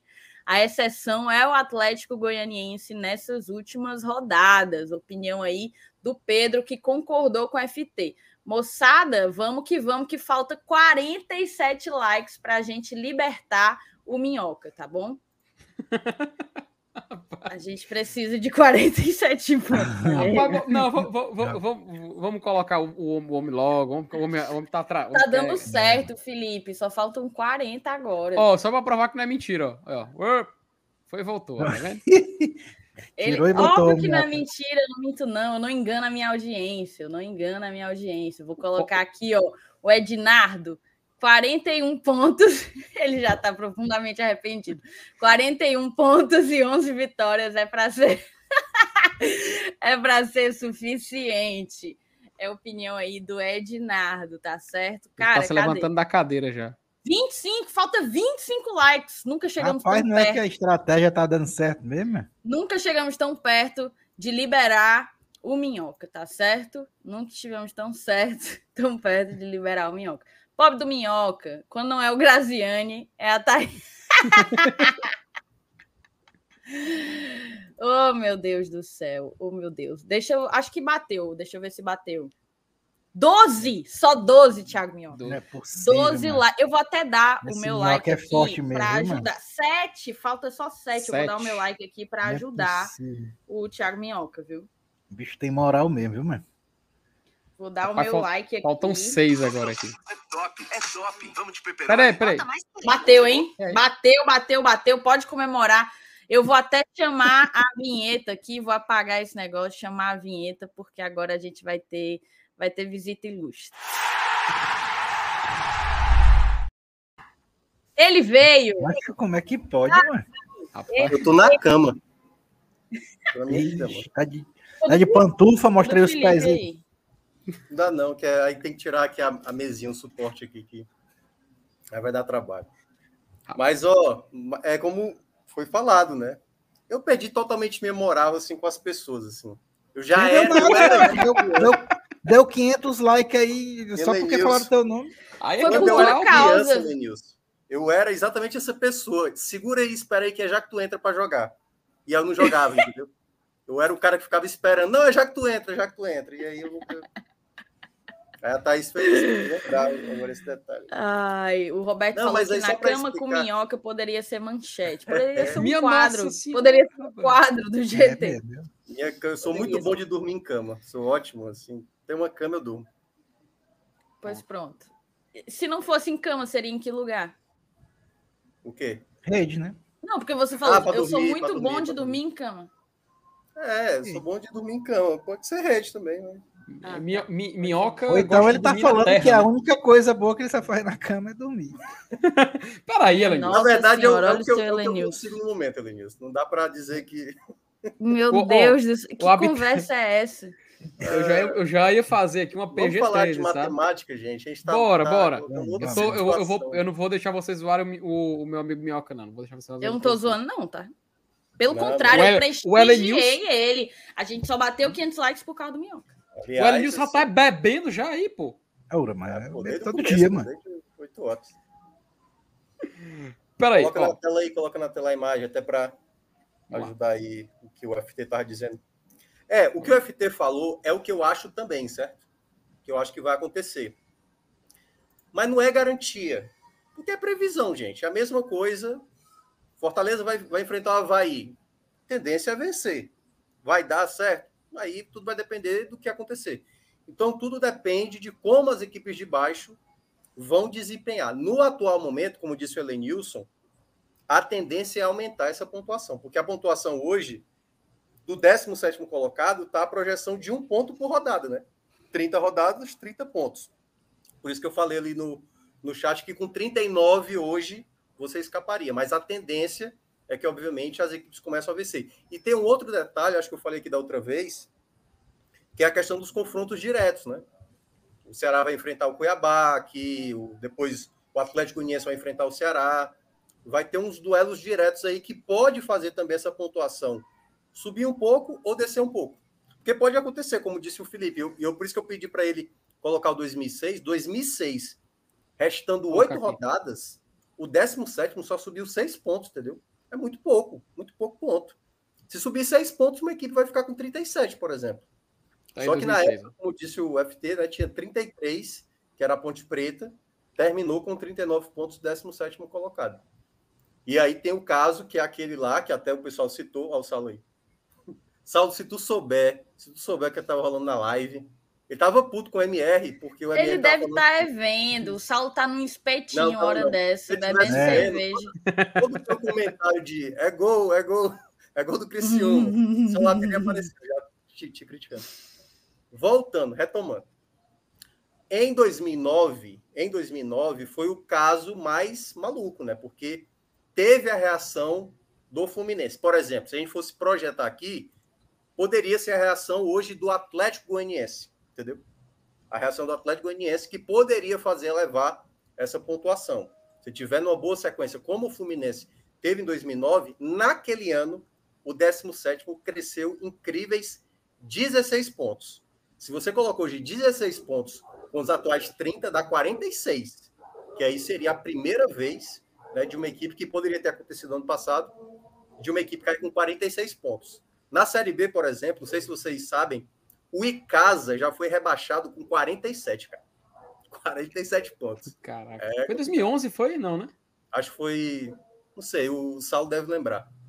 É... Ele falou agora aí o negócio. É, mas em todo caso é isso, certo? Então a projeção, na média, geralmente o 17 cresce 10 pontos. Pode ser menos, pode ser 9, pode ser 11, pode ser 12 pontos. Se subir 11, 12 pontos, então, que eu acho que é o cenário de alta que eu imagino, o 17 vai fazer 42. E tem um outro ponto positivo. Coloca aí 2022, Felipe, por favor. Vamos lá. Aqui. O Fortaleza, ele tem um cenário que é muito bom comparado às outras equipes. O Fortaleza, ele não empata tanto. Então, até dá para projetar nessa possibilidade de 41 pontos, pode ter outras equipes com ele com 41, que é o contrário do Ceará, entendeu? O Ceará sempre tem que pensar uma, uma coisa a mais, porque o Ceará perde para todo mundo no, nos critérios de desempate, por conta do número de vitórias. Só, perde, só não ganha do Juventude, né? É. Do Juventude? É que tem três ah, vitórias. Ele só tem é, mais vitórias mas, mas que, que tem muito menos pontos. Né? Porque se igualar a pontuação, a juventude passa. É, aí, exatamente.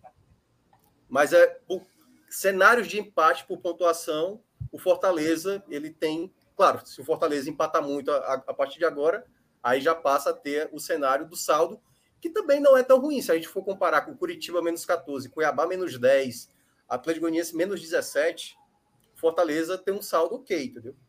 Então, assim, eu acho que 41 pontos é uma pontuação segura, vai. Eu colocaria ali 93% de chance de ser uma pontuação segura para uma permanência. E aí, se quiser ser um pouco mais cauteloso, faz ali um 43, 44. Então, eu acho que o Saulo até tinha mencionado, né? Acho que lá no Twitter dele. Esse é um jogo que é praticamente como se fosse não sacramentar matematicamente, mas é quase como é isso. Saímos conseguimos reverter toda a situação que foi o primeiro turno, né? Porque o Fortaleza é, faria 26 pontos, pô, 26 pontos em 12 jogos, é muita coisa, é uma recuperação absurda. E aí, praticamente, eu, eu acho que já selaria a permanência, não de maneira, maneira matemática, mas de maneira virtual. Era essa a minha, minha, minha grande dúvida, sabe? Por isso até que eu tinha, eu tinha cravado 40 pontos, porque se a gente. Até mostrei exemplos dos outros anos, né? E o Cuiabá, eu não vejo ele com essa tendência de pontuação muito forte. Nem o Havaí, nem o Juventude. O Havaí até um pouco. Mas eu acho que o Atlético Goianiense é, que, é a, que pode ser essa equipe que vai tentar, pelo menos, a, sair dessa zona. A, a, tabela do Curitiba, Felipe, é muito chata. Muito chata. Muito chata mesmo. A sequência deles agora, depois do Palmeiras, é tipo assim, uns, uns quatro adversários complicados. O Red Bull Bragantino, acho que é até o mais acessível, que é a próxima rodada. Mas assim, a tabela do Curitiba, que só tem dois pontos fora de casa, é muito péssimo visitante. Gutinho é muito ruim jogando fora de casa, muito ruim jogando fora de casa. E, então, e, eu acho que a tendência é ser baixo mesmo, essa pontuação. Assim, não vai ser tão alta, não. É, jogos é do Curi... os jogos do Curitiba, rapidinho. É o... Depois do Bragantino, é o clássico contra o Atlético. Atlético, né? é. É. Aí joga contra o São Paulo no Morumbi, depois joga em casa com o Inter, Fortaleza Castelão, fora de casa contra o Juventude, que esse jogo eu não dou confiança nenhuma de que o Juventude, que o Curitiba conseguiu vencer o Juventude mesmo, ele já tendo rebaixado nessa altura. E os últimos três jogos que são Flamengo, Corinthians e Cuiabá. Cara, olhando é para esses jogos aqui, né? É chato, é muito chato. Eu não sei. Eu, os dois que eu acho que pode ter uma recuperação é Cuiabá e Atlético Goianiense que estão hoje na zona, entendeu?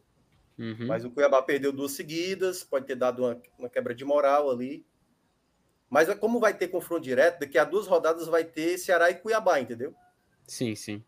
E aí, dependendo do contexto aí da situação, se der um empate, por exemplo, a, a pontuação do 17 não salta tanto.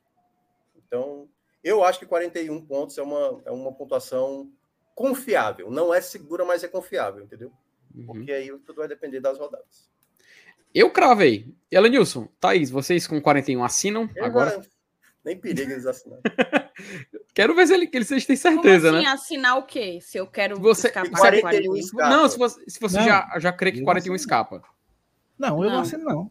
Rapaz. Eu, eu não quero do, por esse risco, não. Eu entendo, eu entendo. Não, peraí, não. A pergunta é o quê? Se eu aceito bater só os 41 pontos? É. Não, se o 41 já escapa. O, se o 17 não passa, ah, então Bom, é, eu não, não comemoro. Assim, Quando é chegar aos 41, eu não comemoro, mano. Não, eu, não, eu não me alivio. Não me alivio. É, se bater os 41, eu também não vou estar de boa ainda, não. Bater 43, aí eu tô. Não, mas aí é que tá. Ninguém vai estar de boa com 41 pontos agora. Entendeu? Terminar a 31 uhum. primeira rodada. Ah, tô tranquilo. Quer dizer, vai até tranquilo, 41 pontos. O, o Fortaleza pode abrir quantos pontos de vantagem? Hoje está com 8, pode abrir 11 pontos, né? Se uhum. tudo der certo, 11 pontos de vantagem, restando 7 jogos, é muita vantagem, é muita vantagem. Então, assim. Rapaz, até um dia desse a gente se ganhar, se, se perder a lanterna, se empatar a lanterna, se ganhar a lanterna. A minha promessa do cabelo pintado foi até um pouco mais por conta do Fortaleza, pô. Ó, oh, inclusive, eu até vou colocar aqui, vou colocar aqui rapidinho novamente na tela, tá aí, só o, o, o, um exemplo que a gente está falando, de que é de 2000, 2019. Por quê? O Cruzeiro, ele foi rebaixado com 36 pontos, né? E ele só ele continuou com 7 vitórias até o final. Até se a gente der uma olhada aqui, a gente vê que o Cruzeiro ele não passou, ele teve máximo 7. Se a gente voltar para a trigésima rodada, o Fortaleza, ele Pera aí, tá na 29. Na 30 rodada, o Fortaleza, com 36 pontos e 10 vitórias, já tinha até escapado, cara. Fortaleza e Atlético Mineiro ali, eles já tinham confirmado a sua permanência. Foi antes do clássico, isso aí. Acho que o clássico é, foi na 31, se eu não me gente, engano. A, a, gente tinha garantido, a gente. Oh, a gente tinha garantido, a gente só não sabia ainda. Entende? Então é, é, é. esse cenário que eu tô vendo para esse jogo de domingo, sabe? Semelhante a isso aí que aconteceu em 2019. É. Do time já ter uma pontuação de permanência e a gente só não tem a, ciência, a confirmação ainda. Mas se a gente fizer essa projeção, até porque 2019 eu acho que foi um ano bem à parte, mas a gente, se a gente der uma olhada nisso aí, consegue meio que fazer uma. Aí, uma, Felipe, aí vai ter os, os, aproveitadores que geralmente aparecem, que é o seguinte. Aí o time vai lá, faz 42 e cai. Mas o FT e o Minhoca disseram. A gente não está dizendo que garante. A gente está dizendo que é uma boa possibilidade. Boa possibilidade de ficar com, com 41. Mas tudo vai depender do pessoal de baixo pode até ser menos que isso, entendeu? Como o FT uhum. acabou de mostrar o caso de 2019, né? Que é, foi bem menos, bem menos. Porque tinha que fazer 37 escapado. Entendi. Eu tenho algumas mensagens aqui para ler para o Minhoca. É, deixa eu ver aqui. Primeiro, o Saulo colocou que o Minhoca está participando mais do GT do que o Márcio Renato e a Thaís. Disse ele direto de um espetinho tomando cerveja na sexta-feira enquanto eu estou aqui trabalhando, né? Na hora da é lamentável, é lamentável essa Mas onda de criança, fake né, news. Né, para cuidar, né? Eu acho que é lamentável essa onda de fake news que assola o Brasil. Saulo Alves, Minhoca tá fechado com o rebaixamento do Ceará ou tá satisfeito em ficar loiro? Não, eu tenho que ficar loiro. Eu tenho que ficar loiro. Ele quer muito ficar louro, Sal.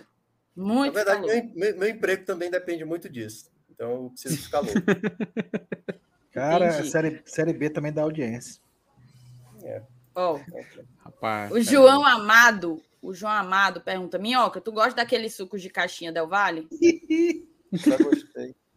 Mas como eu já gostou já, mais, né? Eu já, eu já sabia do gosto, eu já sabia que esse gosto já estava, entendeu? Agora teve torcedor que se iludiu, né? Que achava que, era, que ia ser campeão. Eu falei bem antes. E ainda Pô, fizeram a pachorra. Mas, mas, por que, que não tinha chance de ser, porra? Não tinha. Seu Lenilson era o não, melhor time sério, que tava. Velho? Claro que era, pô. O Del Valle é um dos melhores clubes que tem na América do Sul, pô. Um dos melhores clubes que tem na América do Sul. Aí, aí é isso que eu ia falar. A torcida do São Paulo, quando goleou o Havaí, ainda veio com a frase ridícula de o campeão voltou, velho. Eu falei, meu Deus, cara. Primeiro, dá uma zica danada, e zicou. E a segunda, que o campeão não voltou. Tem que ser campeão para voltar. Ora, pô. Como é o campeão voltou se nem ganhou o título ainda?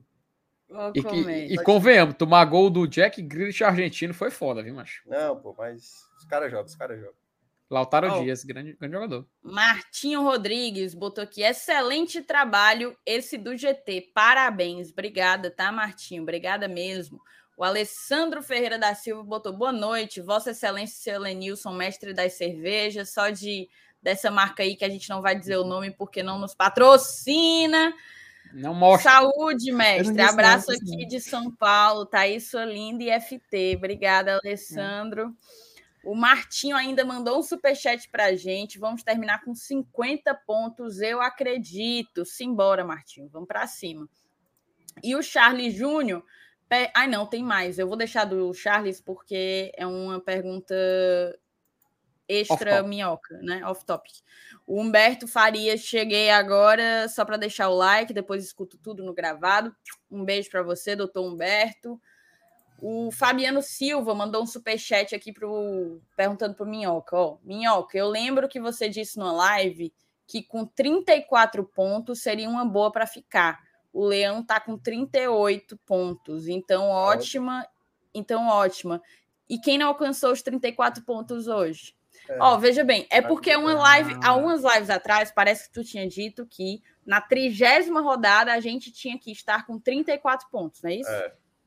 O ideal mesmo era 35, né? Mas como o Fortaleza tinha vencido o Internacional, se eu não me engano, quando eu vim participar aqui da live, quando eu falei dessa projeção, eu falei, olha, até a trigésima rodada, 34 tá bom, certo? Porque aí ficaria faltando, imaginando os 45, 11 pontos para fazer em oito rodadas, que vai ser complicado, mas, enfim, né, naquela perspectiva que o Fortaleza estava. E agora, cara, com 38, em 30 rodadas, Tá? Assim, tá, na minha avaliação, tá tipo duas rodadas na frente do que era necessário. Mas com uma pontuação, isso eu estava imaginando 45, como eu acho que a pontuação vai ser mais baixa, então o Fortaleza tipo três rodadas na... E na prática tá, né? Porque a diferença é de oito pontos, três rodadas na frente aí. É como se o Fortaleza já tivesse na 33 terceira rodada do campeonato. Então, tá bem encaminhado, eu acho. E, e, essa lógica que tu falou aí, Minhoca, se a gente dá uma olhada rapidinho na tabela atualizada, né? a partir do Santos, né? Do Santos para cima, que ele cumpre esse requisito dos 34 pontos.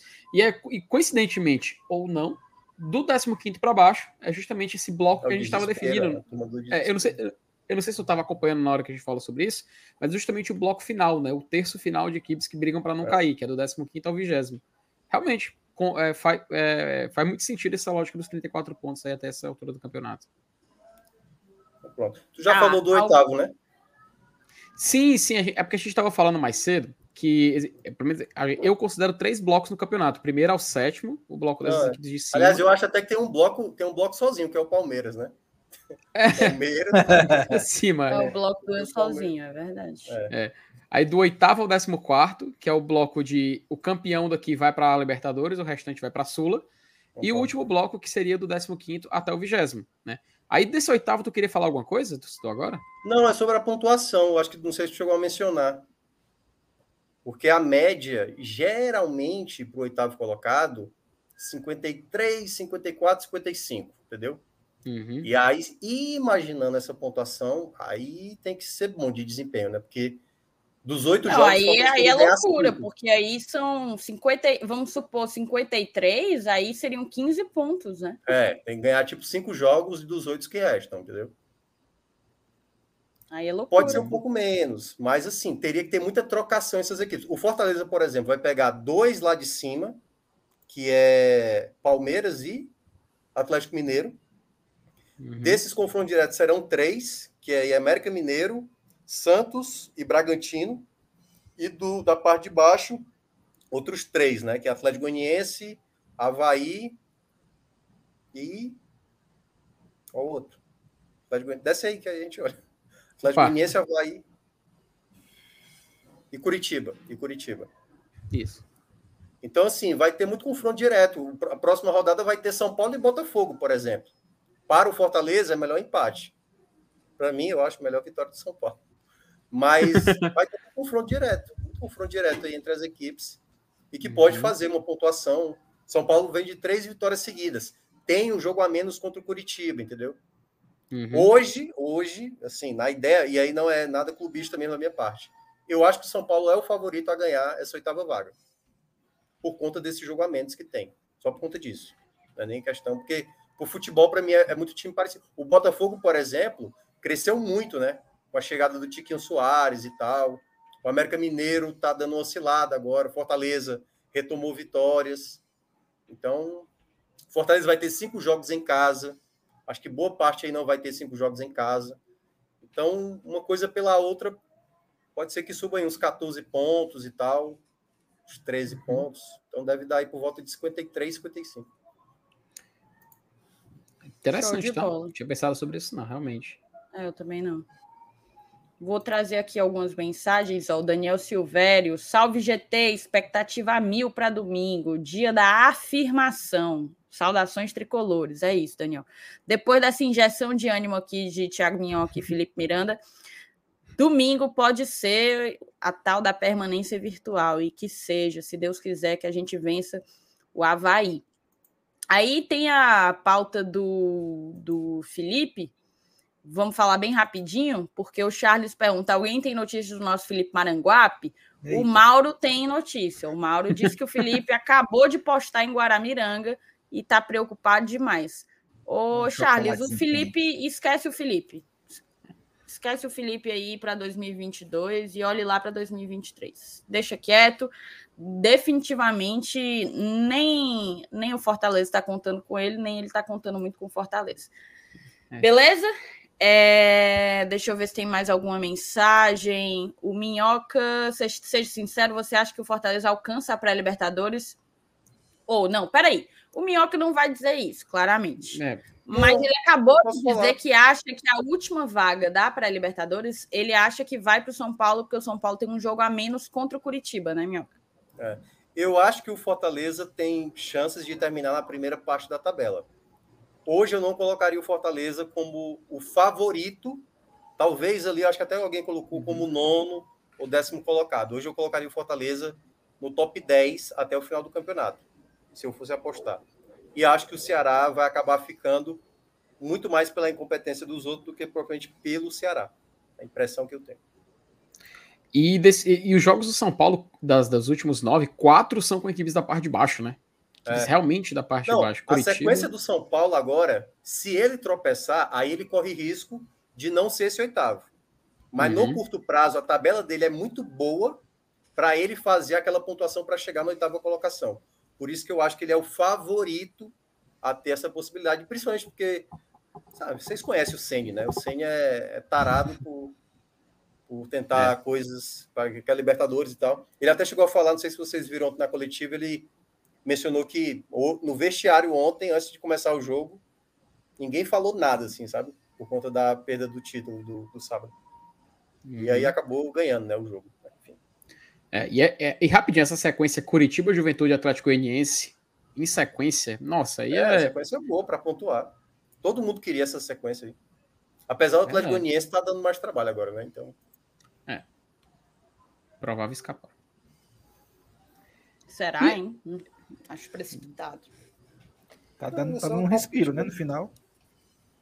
É, é a equipe é, da tá parte de baixo que está falando. reação, mas acho que é precipitado Exatamente. achar que Uhum. E assim. Já tá perto de escapar.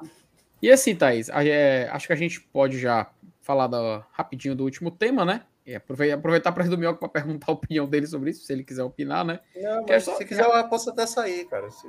Quer... Não, não rapaz, não vai expulsar ele, né? A não ser que Thaís e o Alan quero chutar Thaís. o Thiago Minhoca. Claro que não, agora que ele entrou, não, não, agora que ele entrou, não, entendo, eu não queria atrapalhar a sua programação de sexta-feira. Mas agora que você entrou, você vai ficar até o fim. Vira aí a, a Ele só sai para balada depois das 23. Ah, é jovem. Jovem é que é assim. Só sai para balada depois das 23. Minhoca deve estar esperando dar 23 mesmo. Vai, vamos falar, Felipe. Amanhã, amanhã não. Domingo. Pelo menos por baixo 40 mil, tá, gente? A gente tem hoje a confirmação de 37 mil. Vou até trazer aqui para dar a informação completa, né? São 22.600 check-ins, 14.418 ingressos, totalizando 37.018 pessoas confirmadas, confirmadas para o jogo de Fortaleza e Havaí no próximo domingo.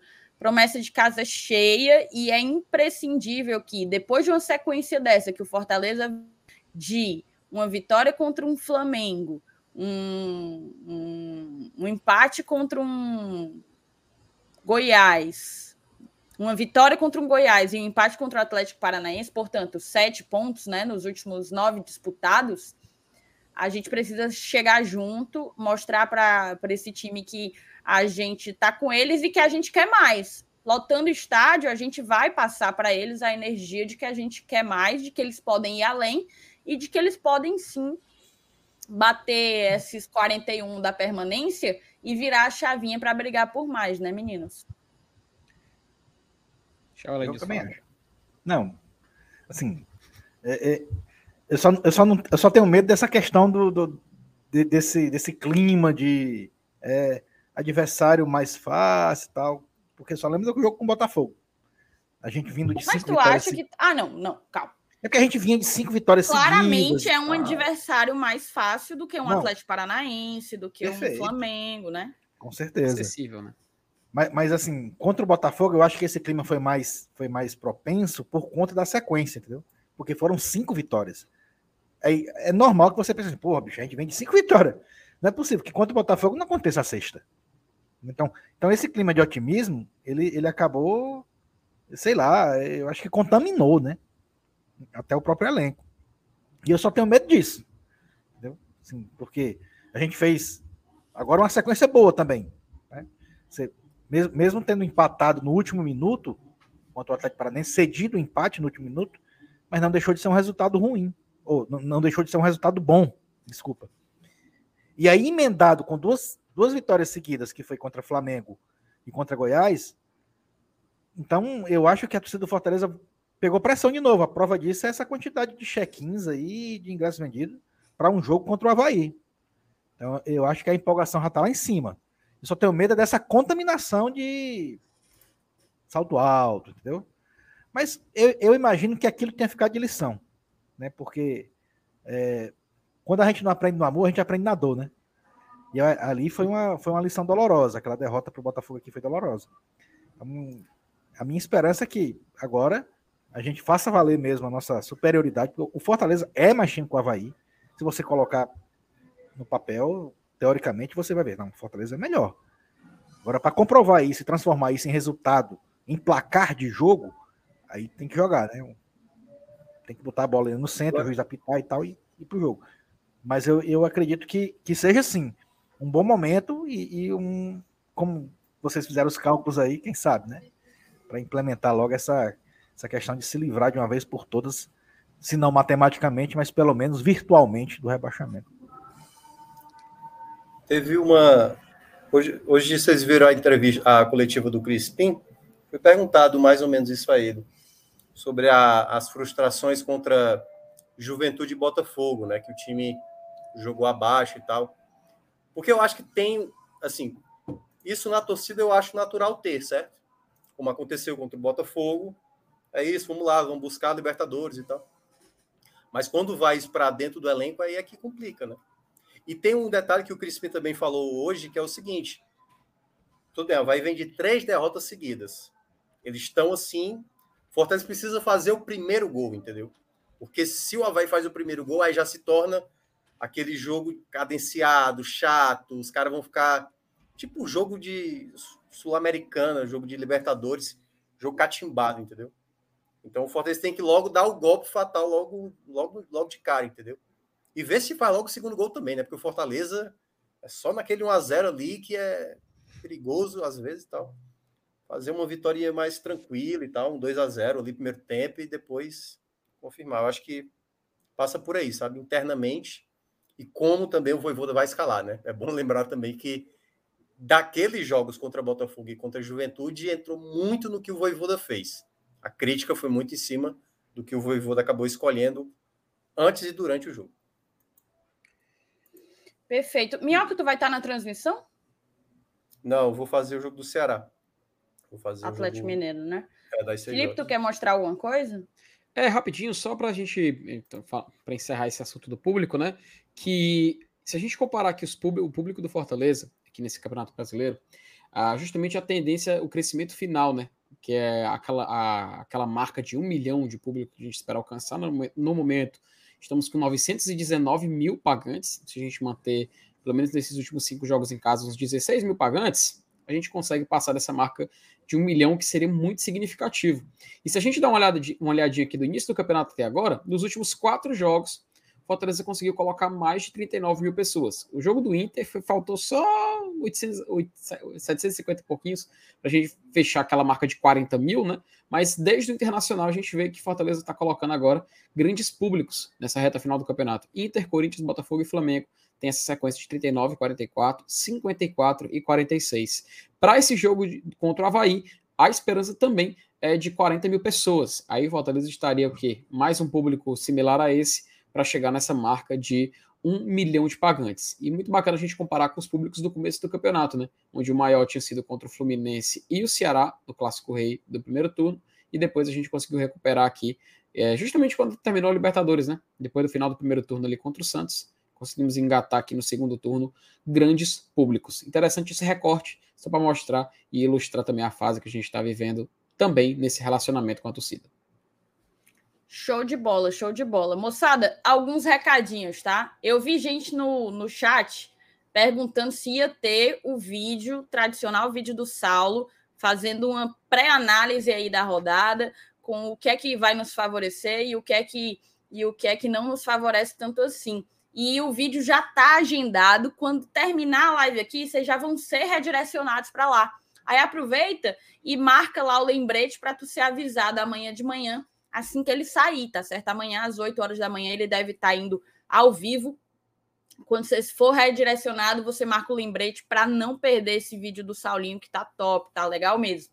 Um outro, um outro, uma outra lembrança para vocês é a live de amanhã à noite. Às 8 horas estaremos mais uma vez ao vivo, como vocês sabem, nós sempre estamos fazendo o pré-jogo de Fortaleza e Havaí. Vamos montar aí o que pode ser esse Fortaleza de Voivoda agora com o Benevenuto fora, o Juninho Capixaba voltando e toda a armação do ataque. Vamos ver o que é que pode ser.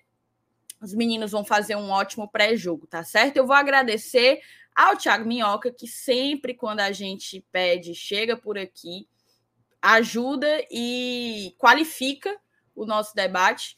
É, hoje a pauta foi realmente assim, eu acho que a gente destrinchou como poucos lugares destrincharam toda a sequência daqui para o final para o Fortaleza, o que é que nos atende, o que é que não nos atende, quantos pontos a gente tem que fazer, quantos pontos não são suficientes. Então eu espero que vocês tenham curtido bastante. Não sai sem deixar teu like, não sai sem se inscrever aqui no canal se Só ainda não deixar claro que eu fui responsável por um texto desses likes aí, viu? Não. Rapaz, foi mesmo. Não só um terço. Você foi responsável por ter chegado a isso tudo. Porque uhum. a galera não estava motivada o suficiente. Foi só eu dizer: o Thiago Minhoca vai entrar. Que aí a galera endoidou, enlouqueceu e começou a papocar o dedo no like. Você é um fenômeno, Thiago Minhoca. Ah, quem um, um verdadeiro fenômeno da imprensa alencarina. Muito obrigada por sempre topar ajudar a gente a, produzir esse conteúdo que a gente tenta aqui com tanto trabalho, com tanta dedicação, colocar no ar pelo Glória e Tradição. Um grande beijo para todo mundo. Obrigado, Minhoca, Felipe, seu Elenilson e que venha vitória no domingo. Não deixa de ativar o lembrete lá no vídeo do Saulinho, tá certo? Beijo, beijo, beijo. Até a próxima.